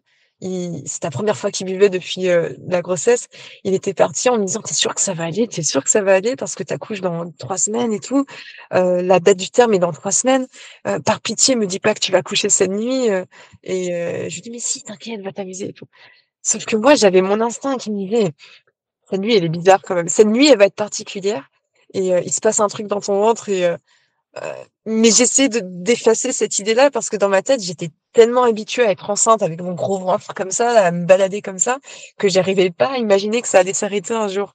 C'était c'était pas possible, c'était moi, mon ventre et lui, tu vois? C'était la petite colocation, heu heu, mon gros bidou quoi, c'était je l'aimais trop mon bidou et j'arrivais pas à imaginer que ça allait si un jour il allait sortir et ça me terrifiait, tu vois? De de faire sortir surtout par cet endroit-là, ça me terrifiait. J'étais partie pour faire une césarienne au début, une césarienne programmée, justement pour contrer, heu, l'effet de ces traumas-là et jusqu'au 6e mois, un truc comme ça de grossesse, ça m'avait fait du bien de savoir qu'il y avait cette possibilité-là. Puis, d'une seconde à l'autre, après avoir eu une conversation avec, une des sages une gynécologue qui allait m'accoucher, elle m'a dit que, bah, justement, vous savez, ça va peut-être à l'encontre en fait de votre projet de récupération de votre corps et de repossession de votre corps, heu, si vous choisissez la césarienne parce que vous aurez vous arriverez, heu, vous partirez de l'état enceinte et vous sortirez à l'état pas enceinte, mais sans transition quoi. Ça va être en une seconde comme ça et la repossession du corps, ça doit justement, ça serait par voie basse plutôt et moi, je l'ai très mal pris ça. Je l'ai très, très mal pris. J'étais en train de pleurer, je dis: «Mais ça veut dire quoi? On me force à accoucher, heu, mais moi j'ai peur, je je peux pas et heu, ça veut dire qu'ils en ont rien à faire de mes traumas et tout» et en fait, j'avais mal compris ce qu'elle voulait dire et attends, mais c'est rigolo parce que vraiment d'une seconde à l'autre, on avait rendez-vous avec la sage-femme juste après. Et euh, le temps que je réfléchisse dans ma tête, ça a duré quoi, dix minutes. Je rentre dans la salle euh, de, la sage-femme avec mon copain. Et euh, mon copain, il s'apprêtait à dire, bon, parce que j'étais en larmes et tout, il s'apprêtait à dire, bon, bah finalement, on va peut-être, on va, on va peut-être pas faire, on va, on va faire une césarienne et tout. Et moi, je le coupe, je fais, non, non, mais en fait, j'ai envie de faire par voix basse, finalement parce que bah, justement j'ai envie de retrouver mon corps et j'en ai un peu marre de vivre à travers le prisme des viols. C'est ce que j'avais dit. J'en ai ma claque de vivre à travers le prisme de ce qu'il m'a fait et c'est pas censé me représenter. Et, et, mon corps en fait, c'est pas le corps d'une femme violée, c'est le corps d'une femme qui s'apprête à devenir maman et je ne veux pas, je ne veux surtout pas qu'il ait cette emprise-là sur moi, sur mon corps et sur mon bébé, tu vois, sur mon rapport avec mon bébé. Et il fallait absolument que je distingue ce qui s'était passé à cet endroit-là dans mon corps et ce qui allait se passer. Et pour moi, c'était pas possible d'avoir une notion sexuelle dans l'accouchement. C'était, j'essayais de différencier ça des deux et c'était assez, assez dur. Et euh, du coup, on est parti par euh, pour euh, l'idée d'une voix basse avec péridurale, mais j'ai tout de suite refusé la péridurale en me disant non non, je vais aller jusqu'au bout, je vais faire sans la péri. sentir la douleur comme une guerrière. Même pas sentir la douleur, être actrice, tu vois. C'était être actrice et et c'est moi qui vais toucher le bébé pour la première fois et c'est moi qui vais le pousser. C'est c'est moi, c'est moi qui vais faire. C'est mon corps quoi. Et c'était un défi que je m'étais lancé avec mon propre corps et euh, je parlais à mon corps à l'époque. Je, je lui parlais et euh, pour moi, c'était euh, t'inquiète pas, on va le faire et tout. Enfin, je me, je me, je me hypais, quoi, toute seule. Et, le jour, le, la veille du coup où mon copain est parti, ce soir-là quand il est parti faire la fête et tout, là je faisais moins la maligne parce que je me disais putain mais il va sortir dans pas longtemps en fait. Et, euh, j'ai pas envie, j'aimerais bien, j'aimerais bien disparaître avec lui et, juste qu'il reste dans mon ventre et tout. Je sais pas quoi faire, mais je peux pas partir. Qu'est-ce que je fais et tout. Et, euh, mais bizarrement, j'étais très sereine. Et là, tu as, un de mes cinq chats, parce que j'en ai cinq du coup, un de mes cinq chats, puis un deuxième aussi, qui viennent me faire plein de câlins, et qui viennent euh, euh, faire trois fois plus de câlins à mon ventre, plus que d'habitude, tu vois, qui posent leurs pattes, leur tête et tout, et qui me regardent euh, avec un, un air de, de petit chat, quoi. Et là, je me dis, ok, putain, ils le savent, ils savent mieux que moi quand est-ce qu'il va venir. Ils ont confirmé mes doutes. Et je m'endors. Mon copain revient, il est un peu bourré et tout. Enfin, c'était très drôle à voir. Le matin, euh, je me réveille, j'ai putain de mal. Je vais aux toilettes, je me dis que ça va passer si je vais aux toilettes et je vois que ça passe pas. Je vois que je perds encore plus de bouchons que d'habitude et que c'est très particulier. Je vois qu'il y a un peu de rose dedans. Enfin, et je vois que j'ai mal, mais d'une façon qui me disait, euh, non, là, t'as trop mal. Et j'appelle mon copain, on se dit, mais ça va peut-être passer comme d'habitude. Là, ça passe pas. Euh, je, je retarde en fait le fait d'aller à la maternité parce que j'avais je, peur de la réalité d'accoucher. Et, euh, et, là, j'arrive pas à descendre les escaliers, donc euh, je, je fais comme la mamie, je descends et euh, je dis ok, on y va et on y va. On commence à préparer. On n'avait rien préparé. on n'avait pas de lit, on n'avait rien, on n'avait pas de couche, je crois. Je crois qu'on avait des lingettes au moins. J'avais fait, j'avais, j'avais prévu des lingettes au moins et peut-être des couches, je sais plus. On n'avait pas de on n'avait rien, rien du tout, parce qu'on s'était dit ouais, on a le temps et tout. On venait d'emménager en plus, donc voilà, la maison elle n'était pas prête du tout. Et euh, et euh, voilà. Du coup, il me fait descendre, il me porte dans les bras, mais comme un chevalier, il me porte dans sa voiture, euh, dans les bras comme ça. C'était très mignon. Et euh, je vais dans la voiture, et là, j'ai mal, ma race, j'ai mal, je hurle comme j'ai jamais hurlé. Et en fait, il essaye de conduire tant bien que mal, comme comme s'il était dans Mario Kart. Et là, je suis limite si je pouvais lui écraser le, le, le, poignet, tu vois, avec ma main comme ça. Et euh, tellement j'avais mal, je hurlais, j'étais vraiment pas contente hein, d'avoir mal comme ça. Et euh, moi, je pensais que c'était juste ça le début des contractions. C'était ça les douleurs, quoi. Et dans ma tête, je me suis dit, OK, je vais avoir la péridurale, péridurale, il faut que je l'ai absolument et tout. Mais en fait, ce qu'on m'a dit quand je suis arrivée à la maternité, donc il me dépose la maternité, on me met sur un brancard tout de suite parce que j'arrivais pas à bouger. Et en fait, on me, lui, il va partir, il va partir, il va partir garer la voiture. Et pendant ce temps-là, je suis toute seule dans une salle, en larmes comme ça, en train de, de de chialer en train de demander, heu, à à à ne pas y aller en fait, en me disant: «Je veux plus le faire, je veux plus du bébé, je je je peux pas, j'ai pas envie» et on me disait: «Mais madame, c'est pas possible en fait, il est là, il a sa tête» et en fait, j'étais en train d'accoucher dans la voiture quoi. C'est à quelques fou. minutes près, il il sortait de de ma de de mon corps et heu, on m'emmène en chialant là-bas, on me dit: «Mais madame, il faut faire la place pour lui maintenant, c'est à lui qu'il faut penser, allez» machin et tout. On m'emmène dans la salle de maternité, heu, une salle, heu, très, très grande, un peu particulière, c'est la salle dite nature et un peu pour avoir le côté intimiste et tout, sauf que, je hurlais, il y avait plein de sages-femmes et tout. Mon projet de naissance avec la petite musique douce du Beethoven et tout, mais complètement à la trappe, ça s'est pas fait. Heu, mon copain, il arrive, il avait garé la voiture, il est dans la salle d'attente, à peine il s'assoit qu'il y a la sage une des sages-femmes qui vient, qui dit: «Monsieur, bah, venez, il arrive». Et il fait: «What?» il va il va il va du coup, dans la salle et on lui dit que son fils arrive et heu, il me voit, je suis en train de c'était une, une scène de guerre quoi, c'était, heu, hem, j'étais en larmes, j'étais vraiment pas bien, j'étais, heu, très affaiblie par la grossesse en général. Et en fait, je je tournais un peu de l'œil quoi, j'étais à ça de m'évanouir. Et du coup, il essayait de me il me tenait la main et moi, je lui ai écrasé une poignée comme ça. Il m'a dit plus tard qu'il qu'il qu'il devrait aller voir un kiné ou un ostéo parce qu'il pensait que je lui avais cassé des trucs quoi. Et heu, qu'il avait très, très mal mais qu'il osait rien dire parce que forcément j'avais plus mal et il essayait de me rassurer, il me regardait droit dans les yeux comme ça. Il a pas regardé une seule fois ce qui se passait, en bas. Il m'a regardé droit dans les yeux et il me disait: «Heu, tu es super belle, tu es magnifique, tu es merveilleuse, es ma» enfin, là, je vais avoir les larmes aux yeux. Mmh C'est des «Tu es géniale, mais tu te débrouilles comme une chef et tout» et tout en sachant en fait ce qui se passait dans ma tête à ce moment-là. Dans ma tête, c'était, «Je vais mourir» ou heu heu, «Je je je suis en train de revivre des viols». Enfin, c'était dans ma tête, je luttais pour pas avoir ce genre d'image-là et je luttais pour pas avoir ce genre de pensée et j'avais en fait une douleur, hem, moi, je pensais que ça se passait qu'au niveau du, heu, du vagin, les douleurs et en fait, non, les contractions, en tout cas celles que j'avais, ça se passait de l'autre côté. Tu vois? Ouais. Ça se passait, Mmh. heu, voilà, de l'autre Ah, c'est le côté périnée? Ouais. Ouais et moi, je m'attendais pas à ça du tout et en fait, c'était des douleurs, très violentes à vivre pour moi, beaucoup trop violentes et et c'était terrible. J'avais vraiment l'impression de j'avais l'impression de décéder en fait. C'était de décéder de de je sais pas comment dire. C'était un un stress post-traumatique de des des reminiscences, des des souvenirs, des des douleurs que je me suis longtemps traînées, heu, après les viols et bah, qui ressemblaient à celles-ci et c'est mais en là, c'était 100 fois 100 fois pire quoi et heu, c'était très, très difficile parce que mentalement, je m'étais pas préparée à ça et à chaque poussée de contraction, bah, à chaque fois, ça faisait mal. Sauf que j'étais obligée de pousser pour que le bébé sorte et c'était, heu, c'était assez dur.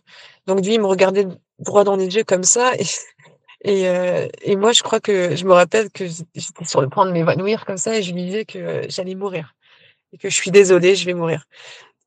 Le truc, tout con, très banal à dire quoi, mais que j'étais désolée quoi. «Je suis désolée, je faut je faut que je parte» ou je sais plus quoi. C'est dramatique. Ouais, ouais, c'est ça et heu, non, mais en vrai en vrai, non, c'était même pas dramatique. En vrai, je me sentais vraiment mourir donc au cas où, Ah! je lui disais: «Au revoir», tu vois? Au cas où Oh et là là, le heu, pauvre!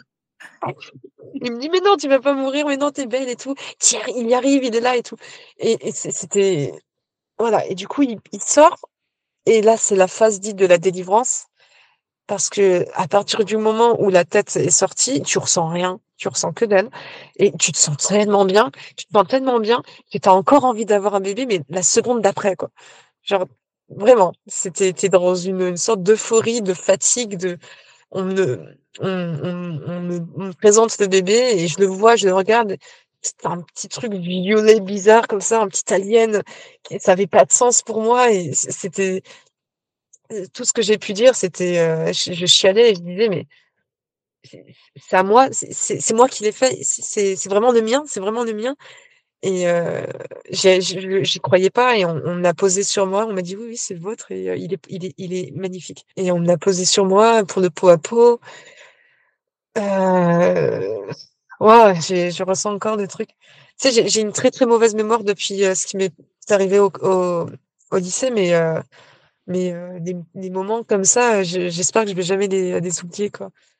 Mais ouais, mais c'est drôle parce que, enfin, quand tu racontes, ton accouchement, bon, évidemment, tu as donné, naissance à à ton à ton fils, évidemment, mais c'est comme si, tu te donnais naissance à toi en même temps. Enfin, tu racontes un peu le processus d'une mutation limite, enfin d'un comme si tu changeais de peau, en fait. C'est très animal, c'est ça, c'est ouais, y moi, je considère qu'il y a une, Donia, enfin, avant et une Donia après et heu et heu mais c'est très particulier parce que j'étais encore dans mes dans la la la la personnalité que je m'étais construite par rapport à mes traumas, par rapport aussi à cette immaturité heu, émotionnelle que j'ai peut-être encore un peu et heu, c'est pas une Donia «adulte» entre guillemets, c'est c'est une Donia un peu, heu, gamine qui a besoin de retrouver son côté enfantin et il y a la Donia maman qui qui est un peu plus sage, on va dire, un peu plus, heu, raisonnée et et hem et plus douce, mais en même temps qui sait poser ses limites, quoi et heu et je me suis red redécouverte et avoir ce petit-là, heu, j'ai regardé dans ses yeux, mais tu avais l'impression de voir l'univers dans ses yeux, des grands yeux noirs comme ça là. Il me regarde comme ça avec ses ses grands yeux il avait déjà un petit sourire, tu vois? Il avait déjà un mi un demi-sourire et hem ouais, c'est il était tout petit, tout minuscule, tout petit comme ça, tout petit, 47 centimètres de d'amour, quoi et et ouais, enfin, du coup, après ça, heu, ils ont dû le le changer. Moi, j'ai fait une petite hémorragie, enfin une petite, une hémorragie à la limite de, heu, de la sur enfin de la perf, quoi, à la limite, heu, quelques grammes près, quoi et heu, du coup, j'ai dû un peu, heu, rester un peu au lit. Heu, je suis encore dans la salle nature, on me on me bascule juste pour un truc un peu plus confortable, heu, pour être, heu, à 3 avec mon copain, le petit. On a fait des petites photos, enfin, c'était très chou, très mignon et à un moment, bah, j'ai envie d'aller aux toilettes et sauf qu'on m'avait dit de pas me lever. Mais je dis: «Bah, j'ai quand même envie d'aller aux toilettes» et et encore une fois, un peu bête peut-être, mais je m'étais donné le défi de je me suis dit: «Bon, non, je suis plus une, je suis pas une un petit truc fragile, quoi». Tu vois? Je viens de vé de vivre un accouchement, j'ai vécu des des viols, j'en suis ressortie. Heu, j'étais retournée sur les heu, quand je vivais chez mes parents, je m'étais donné le défi de retourner sur les lieux, heu, exacts des de de certains viols et tout et je me suis donné tellement de défis que plus rien ne me faisait peur à partir de ce moment-là. Heu, je je considère aujourd'hui que je suis je suis sortie des enfers, quoi. Donc se lever après un accouchement pour faire pipi, c'est que dalle, quoi. Je me lève, je je me fais aider par une sage-femme et là, je m'assois et je vois que, bah, c'est pas trop du pipi qui se qui coule, c'est du sang. Sauf que ça continue, ça continue, ça coule, ça coule et heu, là et en fait, là, j'ai un trou noir, je sais pas ce qui s'est passé. Je me rappelle juste qu'à partir du moment où j'étais sur la toilette, je me réveille, je suis couchée par terre et en sur le dos et en train de saigner et il y a plein de gens autour de moi, heu, des des des aides-soignants, des sages-femmes et tout avec mon mon copain et le petit dans les bras, heu, il essaye de le le il il a le regard un peu, heu, inquiet et et je sais pas, on essaie juste de me de me réveiller, de de me réanimer un peu. On me dit que j'ai fait une chute, voilà, que j'ai fait un que j'ai fait une hémorragie un peu. Donc on me rafistole, je retourne dans la chambre et là, je dois rester encore alitée. Heu, on doit surveiller le petit aussi, s'il supporte bien, heu, les traitements que moi je prenais, heu, s'il respire bien, tout ça, parce qu'il est né assez assez maigre, assez mince et moi, pendant tout le temps où je suis restée dans la maternité, je continuais de saigner, mais de saigner assez fort. Sauf que j'ai essayé de le montrer aux aux sages-femmes et elles elles étaient beaucoup trop occupées. En en juillet, il y a trop de naissances, surtout que c'était à la pleine lune. Ah, Heu, voilà. ouais, il y a plein de naissances, heu, en période de pleine lune et heu, c'était c'était très compliqué. Du coup, j'étais un peu, heu, laissée un peu à l'abandon dans mes couches de sang, quoi. J'avais des couches de sang et des des morceaux qui sortaient, enfin, heu, je pense que c'était des morceaux de placenta alors qu'ils m'ont retiré le placenta, mais j'avais énormément de morceaux qui continuaient à tomber et on me disait: «Oui, oui, c'est pas c'est normal, vous inquiétez pas, c'est un peu de sang qui coule». Mais moi, je c'était très bizarre. Je je tenais plus sur mes jambes, j'avais très, très froid et heu, je me je pouvais m'évanouir, heu, si je prenais une douche après avoir fait pipi, quoi. Enfin, si je faisais le moindre effort, je pouvais tomber dans les pommes et heu, je repars quand même chez moi. Heu, exactement 17 jours après la nai 18 jours après la naissance, non 17 jours après, c'était le jour du terme, le jour initial du terme. Heu, je suis chez moi en train d'allaiter, je continue de saigner depuis 17 jours. Heu, je change mes couches, je change, mais des grosses couches de maternité, quoi. C'était devenu mon quotidien Et heu, j'ai mal partout, j'ai du mal à marcher, machin, j'ai du mal à prendre le petit dans les bras. De 1 parce que physiquement j'étais faible et de 2 parce que, heu, je me sentais pas légitime à le porter, je me sentais pas être sa maman. J'avais l'impression d'être, heu, la baby-sitter et qu'un jour on allait me le reprendre et que je prenais juste soin de quelqu'un d'autre pour quelqu'un d'autre, quoi. Donc voilà, là je suis en train d'allaiter, heu, mon mon petit et en fait, à chaque fois que j'allaitais mon petit, ça faisait des contractions au niveau de mon utérus, donc ça provoquait encore plus de saignements. Mais là, je m'étais habituée à ça aussi. Je m'étais dit: c'est la vie post-accouchement, quoi. Ça apparemment, c'est normal» et heu, sauf que là, je la je je l'allaite, mon copain va se coucher, à l'étage et je sens que ça coule, mais je sens que ça coule un peu plus que d'habitude. Je mets ma main, heu, je mets ma main en bas, je vois qu'il y a du sang sur mes doigts, je fais: «OK, bizarre». Ça a traversé le vêtement. Je vois le le canapé tout neuf là, une énorme tache qui commence à grandir. Je fais: «Oh non, mon Dieu, le canapé tout neuf, non, il y a du sang!» Je me lève, j'appelle mon copain, je hurle. Il descend, il dit: «Qu'est-ce qui se passe?» et en fait, je sais pas ce qui s'est passé à ce moment-là, si c'est moi qui ai donné le bébé ou si c'est lui qui m'a pris des bras. Je crois que je l'ai posé sur le berceau et moi, dans ma tête, heu, je m'étais dit: «Donia, heu» en fait, je marchais et j'avais du sang qui coulait entre mes jambes, qui faisait des flaques et tout et j'avais très, très peur. On aurait dit un film d'horreur en vrai. Tu sais, des films d'horreur où tu as un alien qui sort du corps. J'avais très, très peur, je comprenais pas ce qui se passait et dans ma tête, je m'étais dit, heu: «Position PLS, allongée, ça va faire ça va arrêter le l'écoulement du sang». Non, pas du tout. La physique, elle en avait rien à foutre, ce jour-là. Ça continuait de couler et j'étais en position PLS par terre. Tu avais tu avais une flaque de sang qui grandissait autour de moi, quoi et mon copain qui se prend la tête, je le vois courir dans tous les sens en train de de là, je rigole, mais c'était très traumatisant. Il il, se demandait: «Mais qu'est-ce qui se passe? Qu'est-ce qui se passe? C'est quoi ça? C'est quoi ça?» hem, moi, à chaque fois que j'ouvrais la bouche, il y avait des morceaux, mais de de la taille d'une escalope de poulet qui sortaient de moi aussi, de de je sais pas si c'était du placenta ou du sang coagulé, je sais pas, mais ça sortait quoi, ça ça n'en finissait pas. J'étais en train de me vider, vraiment, j'étais en train de me vider. Moi, je pensais que c'était mes entrailles, mes organes qui sortaient, quoi et heu ah oui, très rigolo. Mon cerveau, il était tellement pas oxygéné, je crois, à ce moment-là, que la seule pensée, heu, que j'avais, c'était, heu: «Surtout Donia, ne mets pas de sang sur le nouveau tapis. Tu en as déjà mis sur le nouveau canapé. N'en mets pas sur le nouveau tapis, ça va être galère à à nettoyer et tout» et heu et heu, au moment où je je me dis ça, je me dis: «OK, c'est cool, au moins il y en a pas sur le tapis». Je me mets à dégueuler ma race, la tête sur le tapis, quoi. Oh, mais quelle, heu, quelle vision, quelle scène, c'est fou! Et sauf que j'avais c'est ça le côté un peu, heu, comique du truc, c'est que j'avais mangé, heu, un boursin à l'ail alors que je mange jamais ça. J'avais mangé un boursin à l'ail, heu, quelques heures avant et du coup, mon vomi sentait très mauvais. Je le sentais pas très bon non et quand le le est enfin arrivé, il y en avait un, il était assez jeune. Ils étaient assez jeunes les 2 et en fait, ils étaient ils comme ça, ils avaient les yeux effarés, ils se comprenaient pas ce qu'ils voyaient. J'étais nue, en culotte, heu, nue, dans du sang, un bébé qui hurle, mon copain qui qui qui voilà, qui sait pas ce qui se passe et ils arrivent, heu, moi, la 1re chose que je dis, c'est: «Je je suis désolée de vous accueillir comme ça». Suis mais j'étais en fait, j'étais j'essayais de dédramatiser le plus possible, quoi. Je ne voul je pour moi, c'était, ouais, une journée normale, quoi. Une, heu, bienvenue dans la vie de Donia et heu, je disais: «Je suis désolée de vous accueillir comme ça et tout, je suis toute nue», heu, mais heu, je faisais la comique, en fait. C'était trop bizarre, je faisais la comique et tu as le jeune qui vient, qui essaye de moi, je voyais que les baskets, tu vois? J'arrivais pas à me relever, j'étais encore couchée en PLS et je vois les baskets blanches du gars et je fais: «Ah, je suis désolée».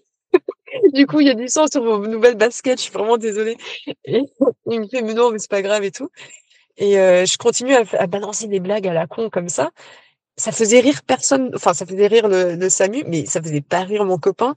Heu, lui, il voulait absolument pas rigoler et tout ce qu'il cherchait à faire, c'était de me tenir, heu, éveillée, consciente et pas que je parte dans les pommes parce que j'étais sur le point de partir dans les pommes.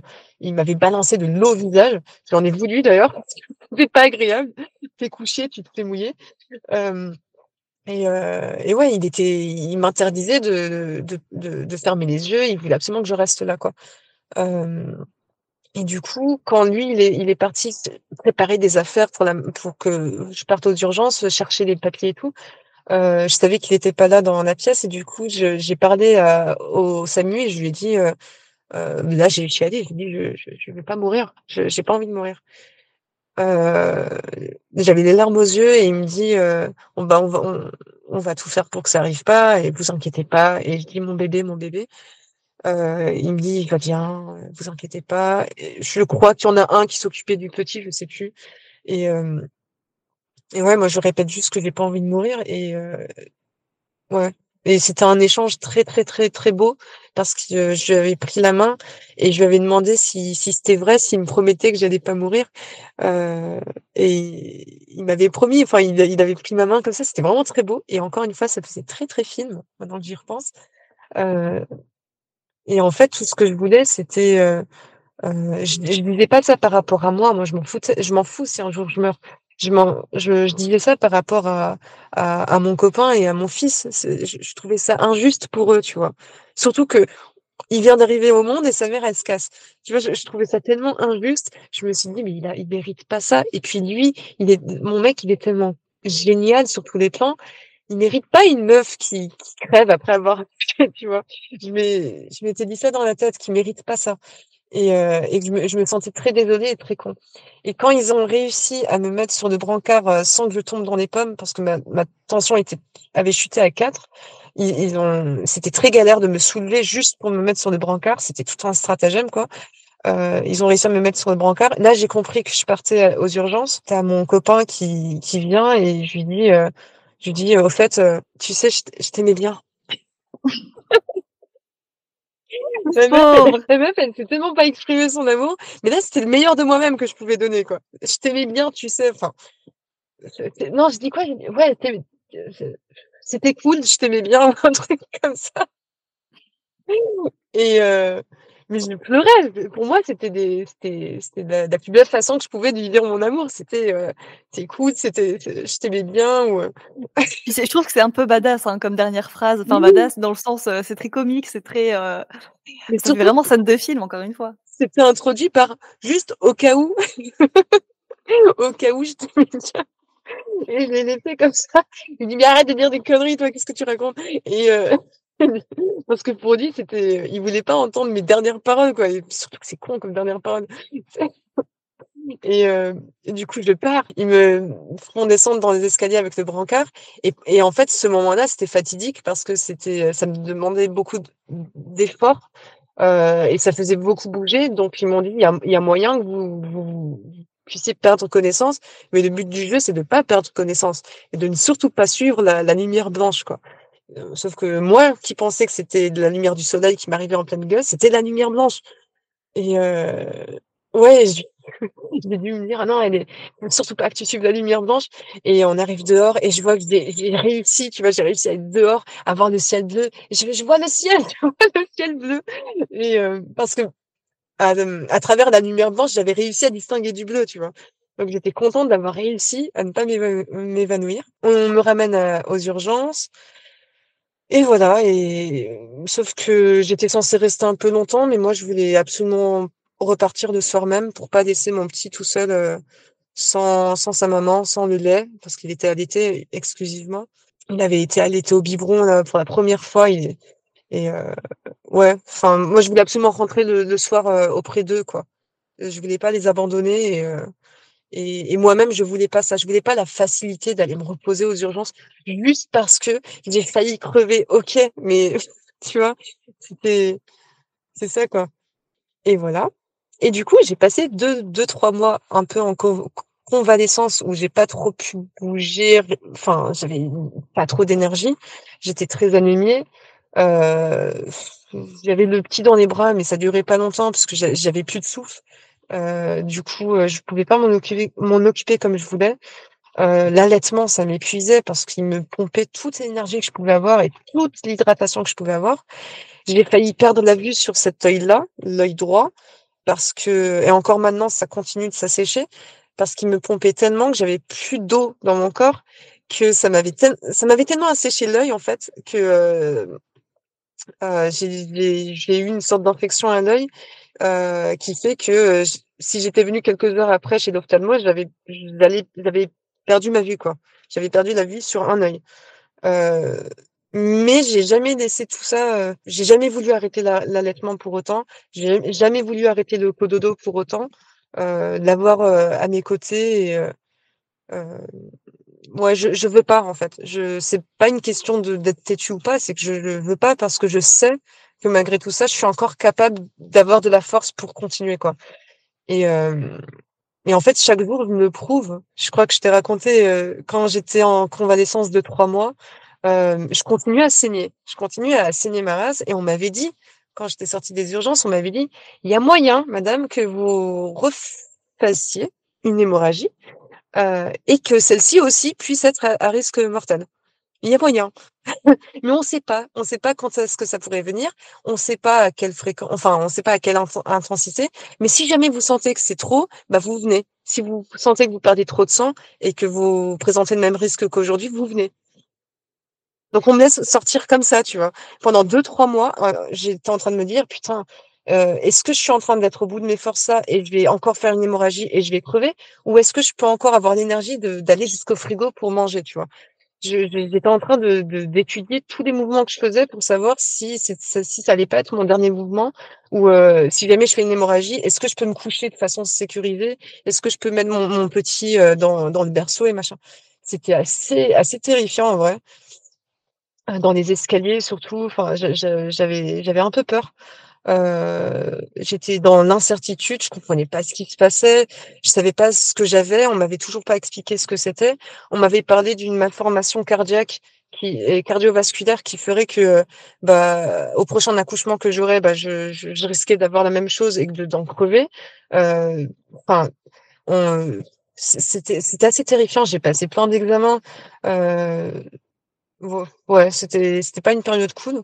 Et moi j'estime que j'ai pas pu profiter pleinement de ma maternité à cause de ça, qu'on on m'a retiré des moments avec mon petit.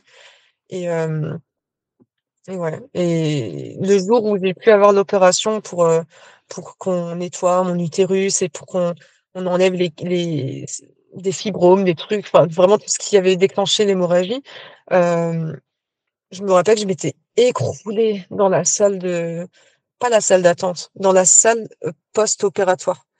Je m'étais écroulée de fatigue tellement j'avais pris sur moi, pris sur moi, pris sur moi.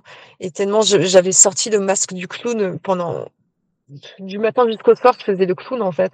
Et là, au moment où où mon corps a su qu'il pouvait se reposer, qu'on allait prendre soin de moi, je me suis écroulée, je me suis endormie. Avant même qu'on m'anesthésie. On a on a on a fini par me réveiller un peu. Et là, on m'anesthésie et heu, on fait l'opération.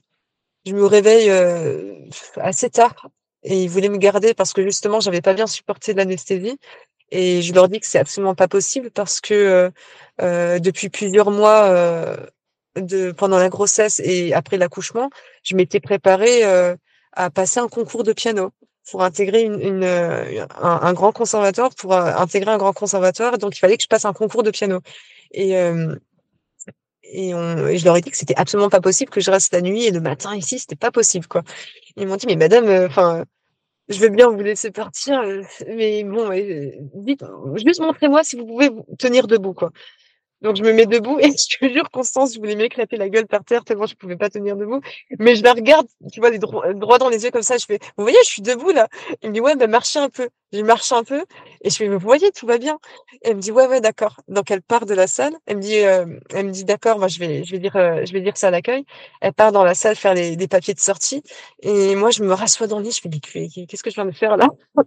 Donc je je rentre chez moi et heu, le lendemain matin, Très, heu, j'avais organisé un covoiturage et tout. Oui, parce que le con le conservatoire se est à 2 heures de chez moi, forcément. Heu, donc j'avais préparé mes trajets de covoiturage et tout et hem, sauf que cette nuit-là, mon fils avait décidé de de pas vouloir bien dormir, forcément. Donc j'arrive à trouver tout un stratagème pour l'endormir et il a dormi genre 4 heures d'affilée. C'est la première fois qu'il faisait ça dans 3 mois. Il a dormi 3 heures, 4 heures d'affilée comme ça et j'étais trop contente et heu, donc je veille la nuit, heu, pour, pour bien vérifier qu'il dorme bien. Il se réveille à l'aube, quelques minutes avant où j'étais censée de avant, hem, avant l'heure où j'étais censée partir pour, heu, choper mon covoit. Là, mon copain, il il descend en trombe, comme s'il y avait eu la 3 guerre mondiale. Il descend, il me dit: «Mais Sonia, mais qu'est-ce que tu fous là? Vas-y, donne-moi le petit et tu fonces, tu vas prendre ton covoit et tu vas faire ton concours». et je dis: «Mais non, c'est pas possible, regarde, heu, il m'a pompé toute cette nuit, c'est mort, heu, c'est pas possible, je peux pas y aller, heu, c'est trop tard». Et il me il me vraiment, il m'engueule, hein, il m'engueule de de rester sur le canapé, il m'engueule, il me dit: «Tu tu pars, tu vas faire ton concours» et heu, je me casse de la maison, je cours jusqu'à mon covoit, je prends mon covoit, je j'arrive à Perpignan, j'ai des pertes comme ça, j'ai encore mes, heu, mes, hem, mes pansements, mes perfs au bras. Je passe mon concours, je fais mon examen et heu, je leur explique toute l'histoire, en fait. Ils me disent: «Mais madame, heu, mais c'est un truc de fou ce que vous venez de faire, en fait» et j'ai réussi le concours. Et en fait, je je suis assez fière de de de ça parce que, heu, c'est le genre d'histoire que j'ai envie de raconter à mon petit, heu, Ah bah oui, là, je pense petit, quoi. que je pense que des histoires, tu auras tu en auras à lui raconter, mais je pense que là, tu peux clairement, écrire un livre, en fait. Heu, écrire un livre, faire un podcast, faire un film, enfin bref, voilà. Le temps passe, super vite, Donia, ça fait déjà 1 Pardon. heure, heu, 1 heure 40 qu'on qu'on parle. Désolée Non, t'inquiète, je pense que ce qui va, heu, surtout nous intéresser par rapport à ton parcours, bah, c'est où est-ce que tu en es un petit peu aujourd'hui en quelques phrases et puis surtout si tu as un dernier, heu, message, surtout c'est le plus important, à transmettre, heu, peut-être à des personnes qui, sont dans une période, assez sombre peut-être de leur vie, qui alors pas forcément ont vécu les mêmes choses que toi évidemment, mais, qui ont vécu des choses un peu compliquées quoi, tout simplement. Si tu avais peut-être, je sais pas, une une un dernier message ou, heu, où est-ce que tu en es aujourd'hui? alors je vais pas dire temporaire parce que c'est un mot que j'aimais pas entendre, c'est transitoire. Moi, il y a il y a il y a 2 phrases Mmh. que je me répétais tout le temps, c'est: «Si c'est arrivé, c'est que ça devait se passer. Si ce n'est pas arrivé, c'est que ça ne devait pas se passer» et je suis persuadée que tant qu'on a dans notre esprit l'objectif de notre vie, de notre chemin de vie et heu, nos désirs de gamin, nos nos rêves d'enfant, hem, sur notre chemin, il y aura plein d'opportunités qui vont arriver et on sera on sera prêt à les saisir. Mais heu, tant qu'on n'est pas prêt à les saisir, c'est pas grave. Il y a encore du chemin à parcourir, mais un jour, on sera prêt à les saisir et le jour où on sera prêt à les saisir, ça va être merveilleux. Il y a tout qui va qui va s'ouvrir et et heu, faut juste réussir à retrouver un peu son chemin de vie, quoi, son chemin de la vie qu'on qu'on se rêvait gamin, quoi. Eh ben, Parce que moi, aujourd'hui, ma ma maison, heu, dans ma maison dans le sud, heu, des pierres apparentes, les meubles en velours, heu, plein de chats et le piano et le bébé et et copain, bah, j'ai tout ça, quoi et heu et et souvent, je suis au salon et je je regarde autour de moi, je me dis: «Putain, c'est cool quand même». Je me rappelle que mon copain m'avait m'avait dit, pendant que je jouais au piano, il m'avait dit, avec un sourire, il m'a dit: «Alors, alors tu crois ma belle maintenant, tu qu'est-ce qu'il m'avait dit? Il m'a dit: «Tu vois? Tu vois que, heu, tout ce que tu avais imaginé avoir, bah, tu l'as maintenant. Il manque plus que le jardin maintenant ma belle». Voilà. Mais tu c'est ta toi de maintenant qui a inspiré ta toi enfant sur ce que tu allais avoir et surtout, enfin, est-ce que tu repenses aujourd'hui au moment où, heu, tu as failli passer à l'acte et heu, est-ce que enfin, comment je pourrais dire ça? C'est comme si c'était la toi que tu as eue dans ta tête, tu sais, au moment où tu as failli passer à l'acte, tu sais? Heu, comme si c'était toi ta toi de maintenant qui te faisait passer le message de: «Attends encore, heu, quelques mois». Tu vois ce que je veux dire ou pas? je suis je persuadée que c'est ça parce que, heu, moi la relation que j'ai avec la petite moi de 8 ans et la moi de 15-15 ans, celle qui a vécu les les viols, heu, la petite moi de 15 ans, j'ai r je je me suis je l'ai sauvée. Moi, j'estime que je l'ai sauvée parce que je me suis vue, la prendre dans mes bras et la tirer, de bah, d'une cave où elle était, dans enfin, c'est l'image que j'ai d'une cave où elle était et c'était un endroit qui me terrifiait. Je j'avais très peur d'y aller parce que c'était reminiscence de tous les viols, heu, mais je me rappelle, heu, m'être vue y aller et la prendre dans mes bras et et elle pleurait dans mes bras, en fait et moi, devenue maman, j'arrivais à la consoler, à mieux la consoler et à lui dire: «C'est fini, c'est fini. Viens avec moi, c'est fini». Tu vois, là, j'ai des larmes aux yeux et Bah la petite moi de m'étonnes. 8 ans, c'est pareil. La petite moi de 8 ans, c'est, mmh, je lui je dis à mon fils tout ce que moi je voulais entendre, heu, tout ce que tout ce que moi je rêvais dans ma tête à cette époque-là, tous les jeux que j'avais, toutes les curiosités que j'avais et la petite moi de 8 ans, elle est trop contente, elle a des copains, elle a enfin, elle a des copains. Elle sait que, bah, qu'il y a un autre avenir qui, heu, comment dire? Elle sait qu'il y a un autre présent qui qui est sur le chemin et ouais, mais le le aller sauver la moi de 15-16 ans là dans ça ça c'était le plus compliqué je pense. Parce que, hem, ouais, ouais, c'était vraiment moi maman qui allait la sauver. Tu vois? Moi maman, heu, en plus avec mes cheveux courts comme ça il y a une toute toute une symbolique avec le rasage de mes cheveux, c'est, heu, encore autour de la féminité et c'est moi, maman, qui va sauver mes, mes anciennes moi et, et leur donner l'amour, un amour plus que maternel, c'est un amour de soi et je pense que quand on arrive à, à, à, terminer les boucles comme ça et, et à aller dans le passé, se redonner de l'amour, ça, ça comble tellement de blessures, ça, ça pense tellement de choses et, et euh, il faut réussir à faire ça. Il y a, il y a des gens qui n'ont pas besoin de faire ça, tant mieux pour eux. Il y a des gens qui ont besoin de faire ça et ils le savent pas jusqu'à ce, qu'ils se retrouvent dans une situation où ils sont forcés de faire ça pour avancer sereinement, quoi. Tu vois ce que je veux dire? Pour avancer jusqu'au nouveau palier moi, j'ai vécu ça aussi, hein, je, donc euh, je vois totalement de, de, quoi on parle. Bah, j'ai envie de dire, ça fait un beau message de, de fin en tout cas. Et euh, bah, qu'est-ce qu'on peut te souhaiter? Mais j'ai l'impression que là, euh, toutes, euh, toutes les cases sont remplies. J'ai l'impression. Non, pas la confiance en soi, pas encore ah. très bien. C'est en fait, faut encore. je suis encore dans la phase de la réalisation et l'acceptation de de ma vie de maintenant parce que je suis encore parfois sur mes gardes en mode est-ce que ça va pas vraiment s'écrouler demain ou euh, enfin c'est très très bizarre de me dire mais en fait tout va bien. C'est trop bizarre de me dire ça. Et je voulais rebondir de l'amour, mais du, du, du, réconfort aussi. Moi, je pense que dans ces moments-là, c'est surtout du réconfort et, et, vraiment, euh, c'est de, c'est de la douceur, c'est de la tendresse, ouais. Ça, c'est d'ailleurs, c'est le mot euh, qui peut caractériser le plus ma vie et mon, mon couple, mon lien avec mon, mon, mon fils, c'est la tendresse. Et c'est euh, bah, la chanson de Bourville, quoi. Je sais pas si tu la connais. On peut non, je la connais pas moi. Mais ah, elle est très belle. Ouais, peut-être que ça me, ouais, ça me dit vaguement quelque chose. Comme peut-être que j'ai pas le titre en. Mais bon, bref, ok, je vois. Voilà, mot de la fin, tendresse, tendresse, tendresse, tendresse. Ah bah écoute, euh, parfait, ça clôture euh, magnifiquement bien bah, ce, cet épisode qui était très fort en rebondissement, qui qui parle autant des côtés dark euh, de la vie que des côtés euh, lumineux, quoi. Et euh, c'est vraiment l'incarnation de la phrase "la lumière est au bout du, tunnel", quoi. Entre autres, évidemment. Mais je me dis justement, j'ai l'impression que plus on est dans le noir, dans le sombre, moins on est sur son chemin en fait. Il y a un truc à faire, il y a un nettoyage littéral et, énergétique et même Enfin, il y a, y a, tout un nettoyage à faire. Et moi, c'est à partir du moment où j'ai défait des liens, où je, je, je suis sortie d'une relation euh, toxique, où j'ai défait des liens et je suis partie vers des choses qui me ressemblaient. Tu vois, euh, euh des amis qui me ressemblaient, même euh, des, des, liens sociaux qui me ressemblaient.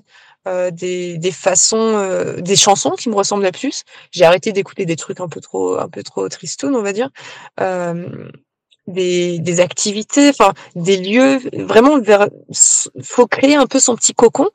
Et euh, à chaque fois que je rentrais euh, chez moi, chez mon copain du coup, où j'avais aménagé mes meubles de velours, des couleurs et tout, je me disais que je me, je me disais toujours que euh, bah, quand je faisais des petites crises d'angoisse à l'époque, il y avait qu'à regarder autour de moi en fait, et, et j'étais rassurée et, et euh, j'arrivais pas à faire de crise d'angoisse à l'intérieur d'un cocon comme ça.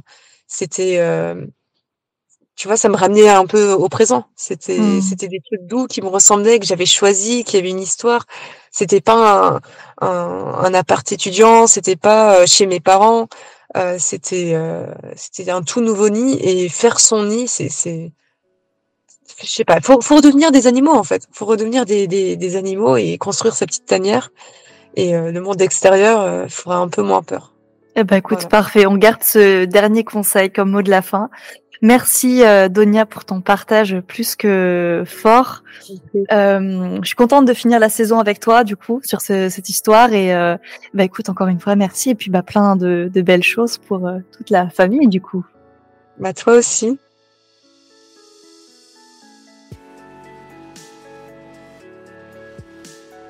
Avant de clôturer cet épisode, je tiens à préciser que si vous avez vous-même certains des placements cités dans l'épisode, cela ne garantit en rien qu'il vous arrivera les mêmes événements que ceux évoqués dans l'épisode. Chaque thème astral a sa dynamique propre et son évolution personnelle. Grand merci d'avoir écouté Cosmic Mom. Je vous invite maintenant à vous abonner au podcast pour ne pas rater les prochaines histoires aussi passionnantes que celle-ci pour soutenir le podcast et le faire grandir. Vous pouvez le noter sur Spotify ou Apple Podcast et partager sur Instagram cet épisode qui aura, j'en suis sûre, un impact particulièrement fort. Merci pour votre écoute et à très vite sur Cosmic Mom.